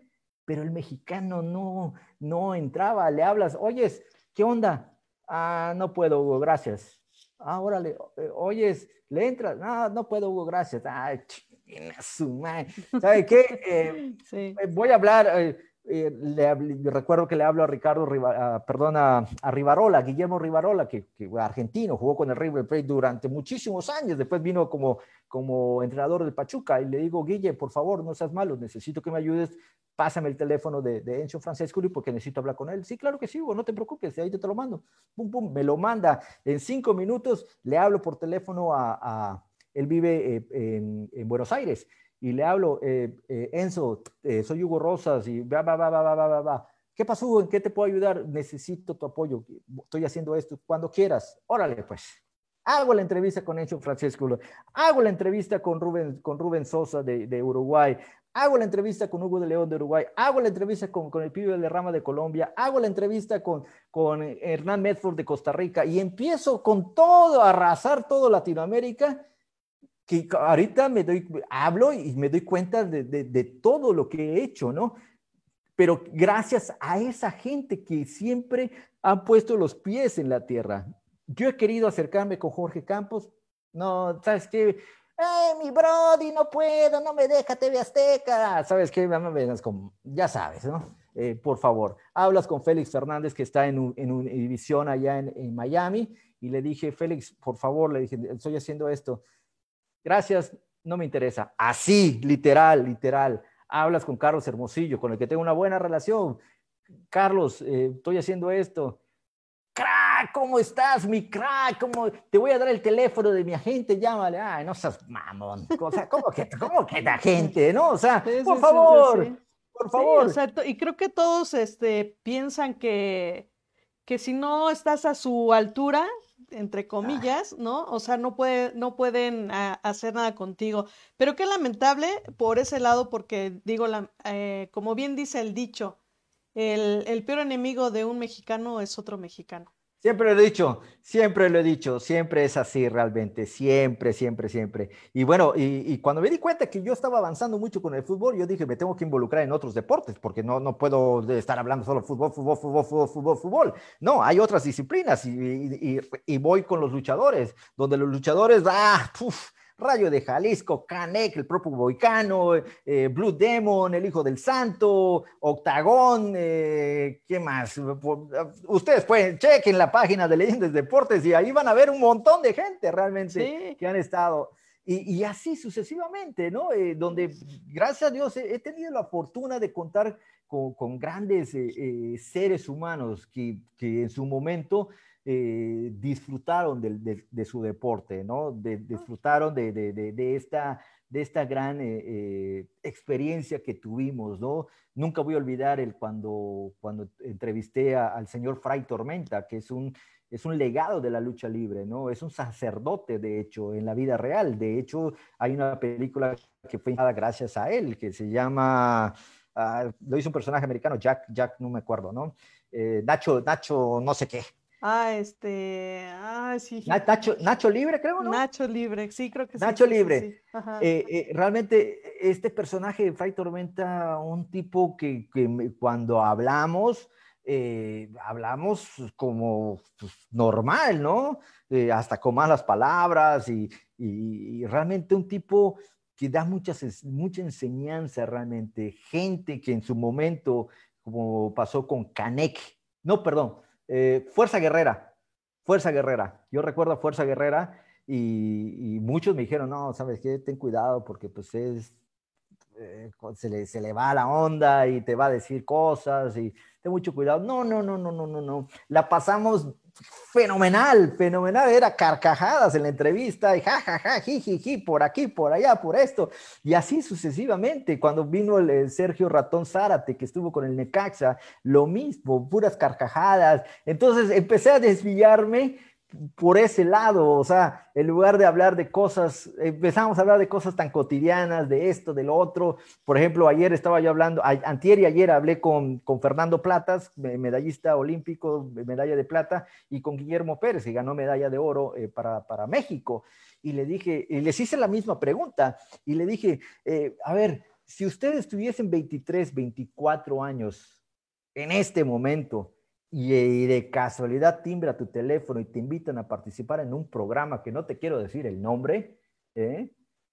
¿qué vas a decir? Y los dos estaban muertos de la risa y me dijo, pobres muchachos, lo único que hacen es, es está mal, están llevando su, su carrera deportiva por un lado, pero todo lo que hace el dinero, ¿no? Porque al final de cuentas es el dinero y la fama que puedas obtener por estar participando en ese programa. Me imagino que tú sabes de qué programa hablo, ¿no? Entonces, eh, eso es lo que pasa, eso es, eso es lo actual de ahora. Y lo mismo pasaba en nuestras épocas. Nosotros jugamos con unos zapatos de fútbol que pesaba como no tienes idea. Nuestras playeras de fútbol las agarrabas, las exprimías y te salía el sudor por completo, media, media cubeta de, de sudor. Ahorita los muchachos de ahora juegan con unos zapatos súper livianos, unas playeras de fútbol pues, yo ya quisiera ponerme esta para irme de chambelán en a una fiesta, eh, las mejores, la mejor tecnología que hay, los campos de fútbol, no, no, no, en una ocasión me tocó estar eh, eh, hace, hace, antes de la pandemia que fuimos a hacer un partido de exhibición a Chicago y realmente en el Soldier Field que jugamos un montón de veces, no, hombre, de, de super, yo hasta parecía princesa, me iba corriendo, parecía que, que, que así flotabas en esa época, no, yo, pum, pum, nos aporreamos porque estaba durísima la cancha, Miriam. Sí, Ahorita, sí, sí, sí, No, y ya con los zapatos con acta tecnología y toda la cosa. No, y aún así, y aún así no encuentras eh, niños jóvenes con gran talento. O sea, sí vas a ver ahí uno que otro que haga la diferencia, pero así como antes, no hay. No hay. ¿Sabes, sabes, ¿sabes cuál es la diferencia, Miriam? Eh, de que antes cuando nosotros empezamos, pues nuestros entrenadores eh, eran futbolistas que a lo mejor jugaron tres, cuatro partidos, jugaron cinco partidos, se retiraron y empezaron a llevar a la gente y todo. Ahorita, muchos ganaron la Copa América, ganaron la Copa Libertadores, ganaron eh, la Champions, ganaron esto, ganaron aquello, fueron campeones con el América, con las Chivas, con, con, el que tú quieras, todos han sido campeones de algún lado. Entonces, ¿qué pasa? Que ya tienes la mejor eh, como para que absorbas todos esos, conocimientos que tienen todos estos grandes futbolistas. Eso es lo que pasa actualmente. Y, si le sumas de que ya las grandes bolsas se manejan actualmente, y si le sumas que la acta tecnología en zapatos, ropa deportiva es la mejor, y si le sumas de que si eres un buen prospecto, ahorita viene la Nike, la Adidas, eh, o Reebok, o Umbro, te firma y empiezas a recibir un montón de patrocinios. En esas épocas no nos patrocinaba ni McDonald's, una mendiga hamburguesa. sí, eso sí. Mira, fíjate, aquí dice eh, Pat de Teniente, como mexicanos somos grandes humanos ayudando a otras nacionalidades, pero creemos tan poco en nosotros como deportistas que somos incapaces de reconocer los grandes deportistas que tenemos. ¿Cómo puedes ayudar a un adolescente a no perder sus sueños si se enfrentan a esas barreras donde tienes para pagar que pagar para llegar, volviéndose parte de la discriminación? Y sí es cierto, ¿eh? O sea, la verdad es que híjole, es bien lamentable. Y luego yo, por ejemplo, alguna vez vi, digo, puede, entenderse un poco la parte del, del proceso, pero hay niños donde para entrar a una escuela, más bien te ve algún visor eh, desde muy, muy pequeñito y porque tienes algunas habilidades, este, ya le hacen firmar a los papás un contrato casi, casi de por vida.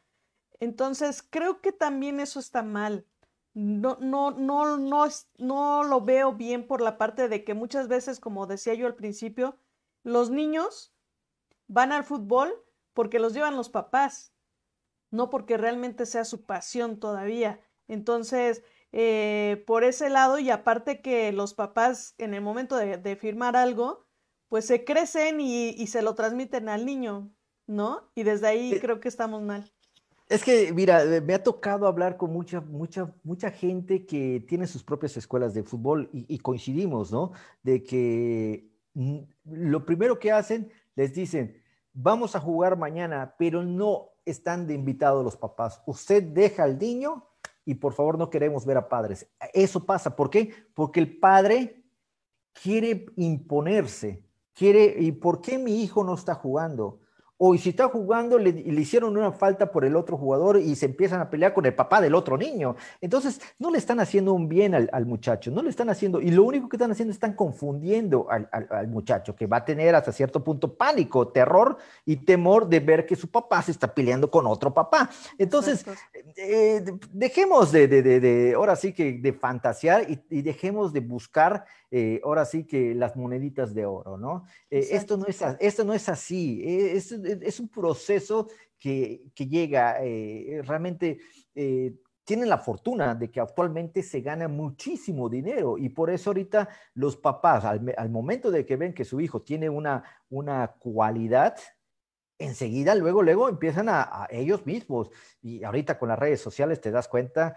Hace rato veía tu, tu programa de, del fútbol femenil eh, donde estaban hablando y todo, ¿no? Yo hace mucho tiempo no sigo el fútbol mexicano.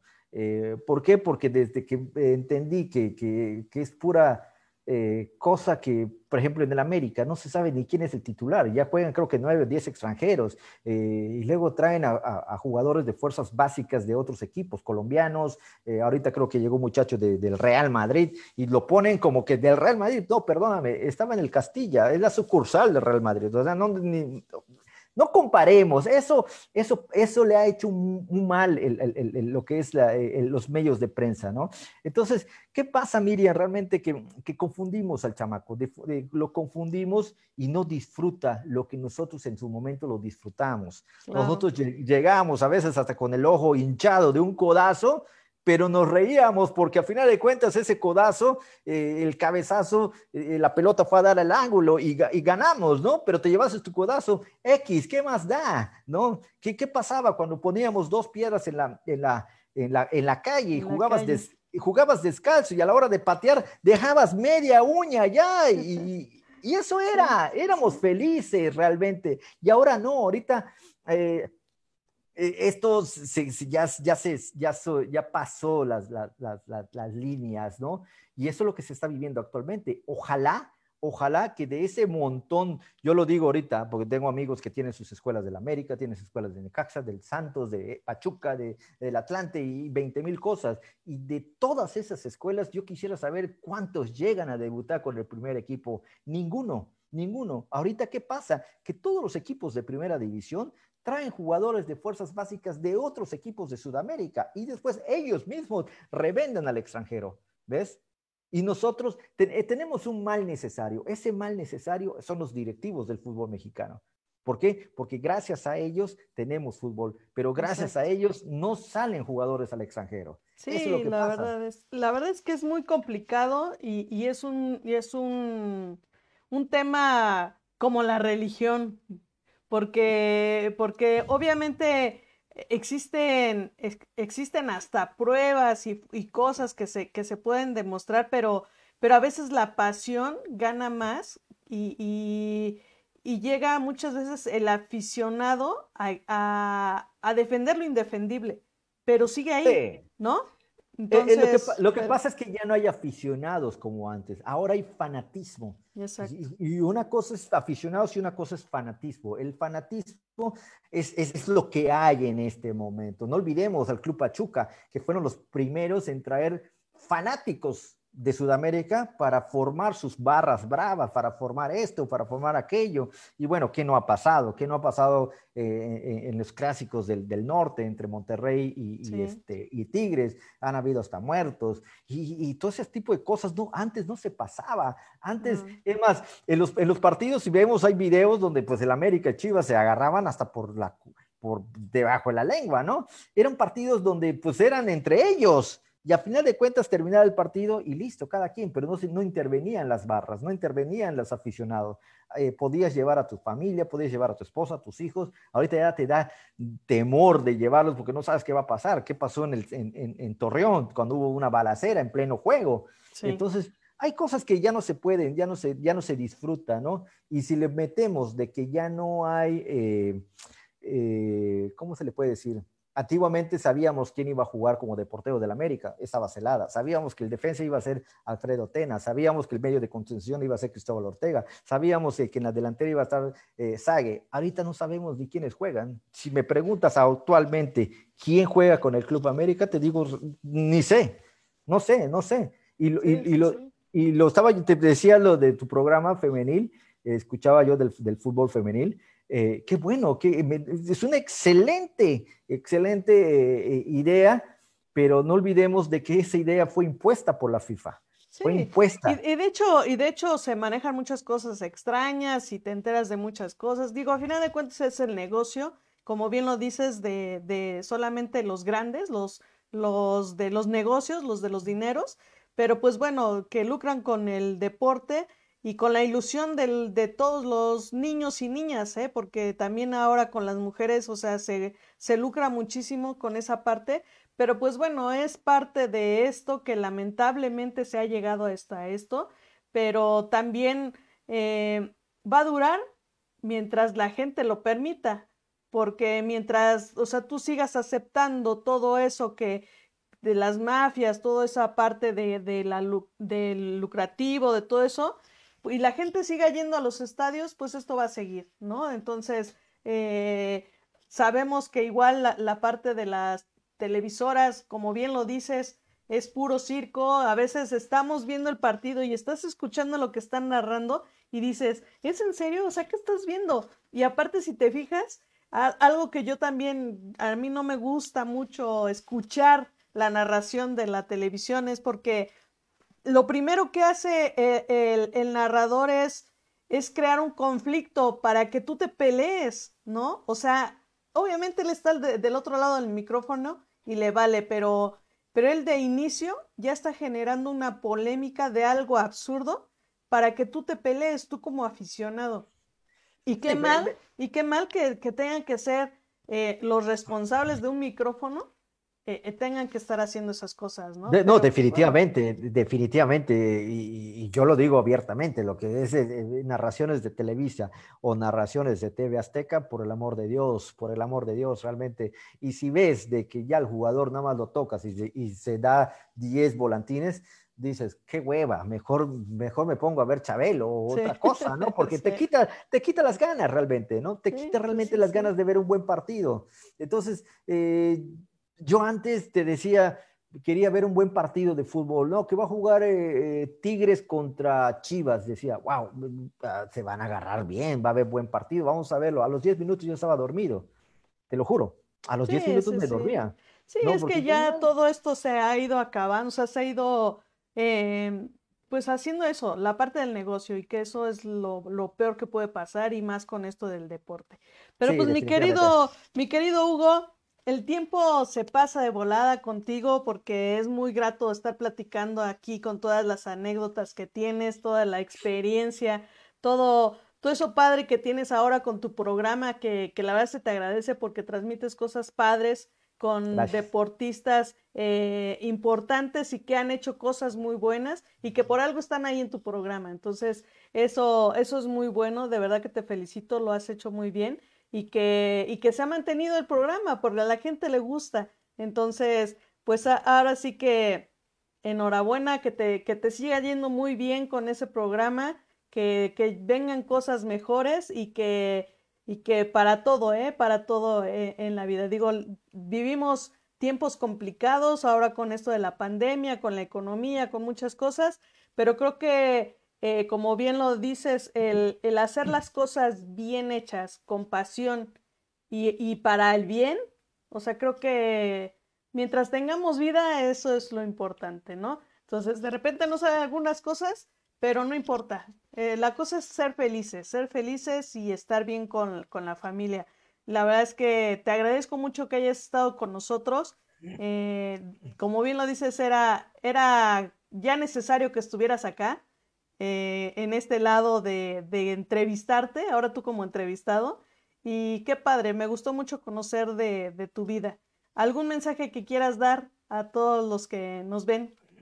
No, pues antes que nada, mi querida Miriam, gracias, gracias por tus, por tus bellas palabras. Te agradezco muchísimo eh, que te refieras a mi persona de la manera que lo hiciste. Agradecido, agradecido contigo. Y, como para muestra un botón, ¿no? Por eso está la pelota eh, todavía rodando, ¿no? Porque gracias a ese entusiasmo que tienes tú y tu grupo de colaboradores, incluyendo al propio al, maestro Moicano eh, y a otros personajes que también tienes allá, que se me van los nombres. Eh, a veces los veo, no te digo que siempre, porque a veces estoy ocupado también, pero realmente eh, gracias a ti, gracias por, por, por, por, este proyecto que tienes, realmente es impresionante, me gusta porque abarcas muchos temas, abarcas cosas que realmente es de analizar, es de, hablarlo y, no, en serio, muy agradecido, muy agradecido. Y bueno, eh, a todos, ¿qué decirles? no Sobre todo allá en la Ciudad de México, que, eh, sabemos que la pandemia eh, nos vino a cambiar nuestro, nuestro ADN, nuestro, el ABCD, nada más que seguir echándole ganas, ¿no? No tenemos de otra, no hay otra realmente, ¿no? Eh, esto es lo que hay, es lo, es lo que hay, ni, hablar, ¿no? Lo único que les, pediría, ¿no? Es que se cuiden, cuídense, realmente no vale la pena realmente estar eh, eh, exponiéndose más que pues no nos queda de otra que salir a trabajar, ¿no? Pero para irse a la pachanga, para irse a eso, creo que no es el momento, creo que no es el momento. Simplemente cuídense, usen cubrebocas, la, sana distancia que se les pide, pero es, es, complicado porque allá en el Distrito Federal con más de 30 millones de habitantes, imagínate, es complicadísimo, pero, pero no imposible, como lo decía uno, una persona que está allá, que hablaba, de que somos muy, muy, muy afectos a, a, a solidarizarnos con otros con otros eh, eh, hermanos latinoamericanos, hagamos lo mismo. Yo creo que es momento de cambiar también, ¿no? Es momento de cambiar también nuestro, nuestro pensamiento, de que podemos salir adelante eh, siempre uniendo fuerza, no echándonos caca, porque realmente no, no logramos nada y lo único que vamos a hacer es que vamos a pestar, ¿no? Entonces, es, es cuestión de limpiar nuestros pensamientos, limpiar nuestro, nuestra aura, ¿no? De realmente de erradicar las, las cosas buenas. Eso es para, de, esos, de eso se trata, ¿no? Y, y si vamos a usar redes sociales, utilizamos para, para cosas para cosas buenas, para cosas padres como la pelota que está haciendo un buen programa. Gracias, gracias mi querida Miriam, realmente agradecido contigo, gracias por la invitación, estoy a tus órdenes cuando quieras y seguramente vamos a hacer otro, otro programa eh, y vamos a hablar de otras grandes anécdotas más. Eh, agradecidos, salúdame a todos, a todo tu staff por favor de mi parte y a todos, todos los que nos estuvieron viendo, eh, les mando un fuerte abrazo, cuídense mucho y siempre a sus órdenes. Yo soy Hugo Rosa realmente y es un placer estar contigo. No, pues la verdad es que genial, genial. Y, bueno, pues ya ahí, haremos algunas cosas también. Ya te tendremos en otro programa. Y pues bueno, muchísimas gracias a todos los que estuvieron con nosotros en este programa que fue un poquito largo, pero creo que eh, largo en el tiempo de lo que se ve, pero muy rápido eh, por la plática que estuvo muy amena. Muchísimas gracias a todos. Recuerden que si les gusta el programa, pues regálenos un like, compártanos. acuérdense que estamos en Facebook, en Instagram, en lapelota.com.mx, eh, como eh, ahora eh, la pelota radio, que ahorita les voy a, a enseñar. Las mejores entrevistas de tus atletas favoritos con pasión femenina. ¿En dónde más? Aquí, en la pelota radio. Así es, y pues bueno, en lapelota.com.mx ahí pueden encontrar los programas de la, de la pelota, lo pueden checar todas las repeticiones y pueden escucharlo también en sus plataformas favoritas como Google Podcast, iHeartRadio, iTunes y Spotify. Entonces, no hay pretexto, ya tienen el podcast, ya tienen el YouTube, ya tienen el Facebook y en cualquier eh, plataforma ahí nos pueden ver. Pues muchísimas gracias, cuídense muchísimo. Nos estamos viendo la siguiente semana con otra gran sorpresa que tenemos también aquí en el programa y por supuesto para seguir hablando del fútbol femenil. Muchas gracias, muchas gracias Hugo. Un abrazo. un placer. Cuídense mucho y nos estamos viendo. Hasta luego.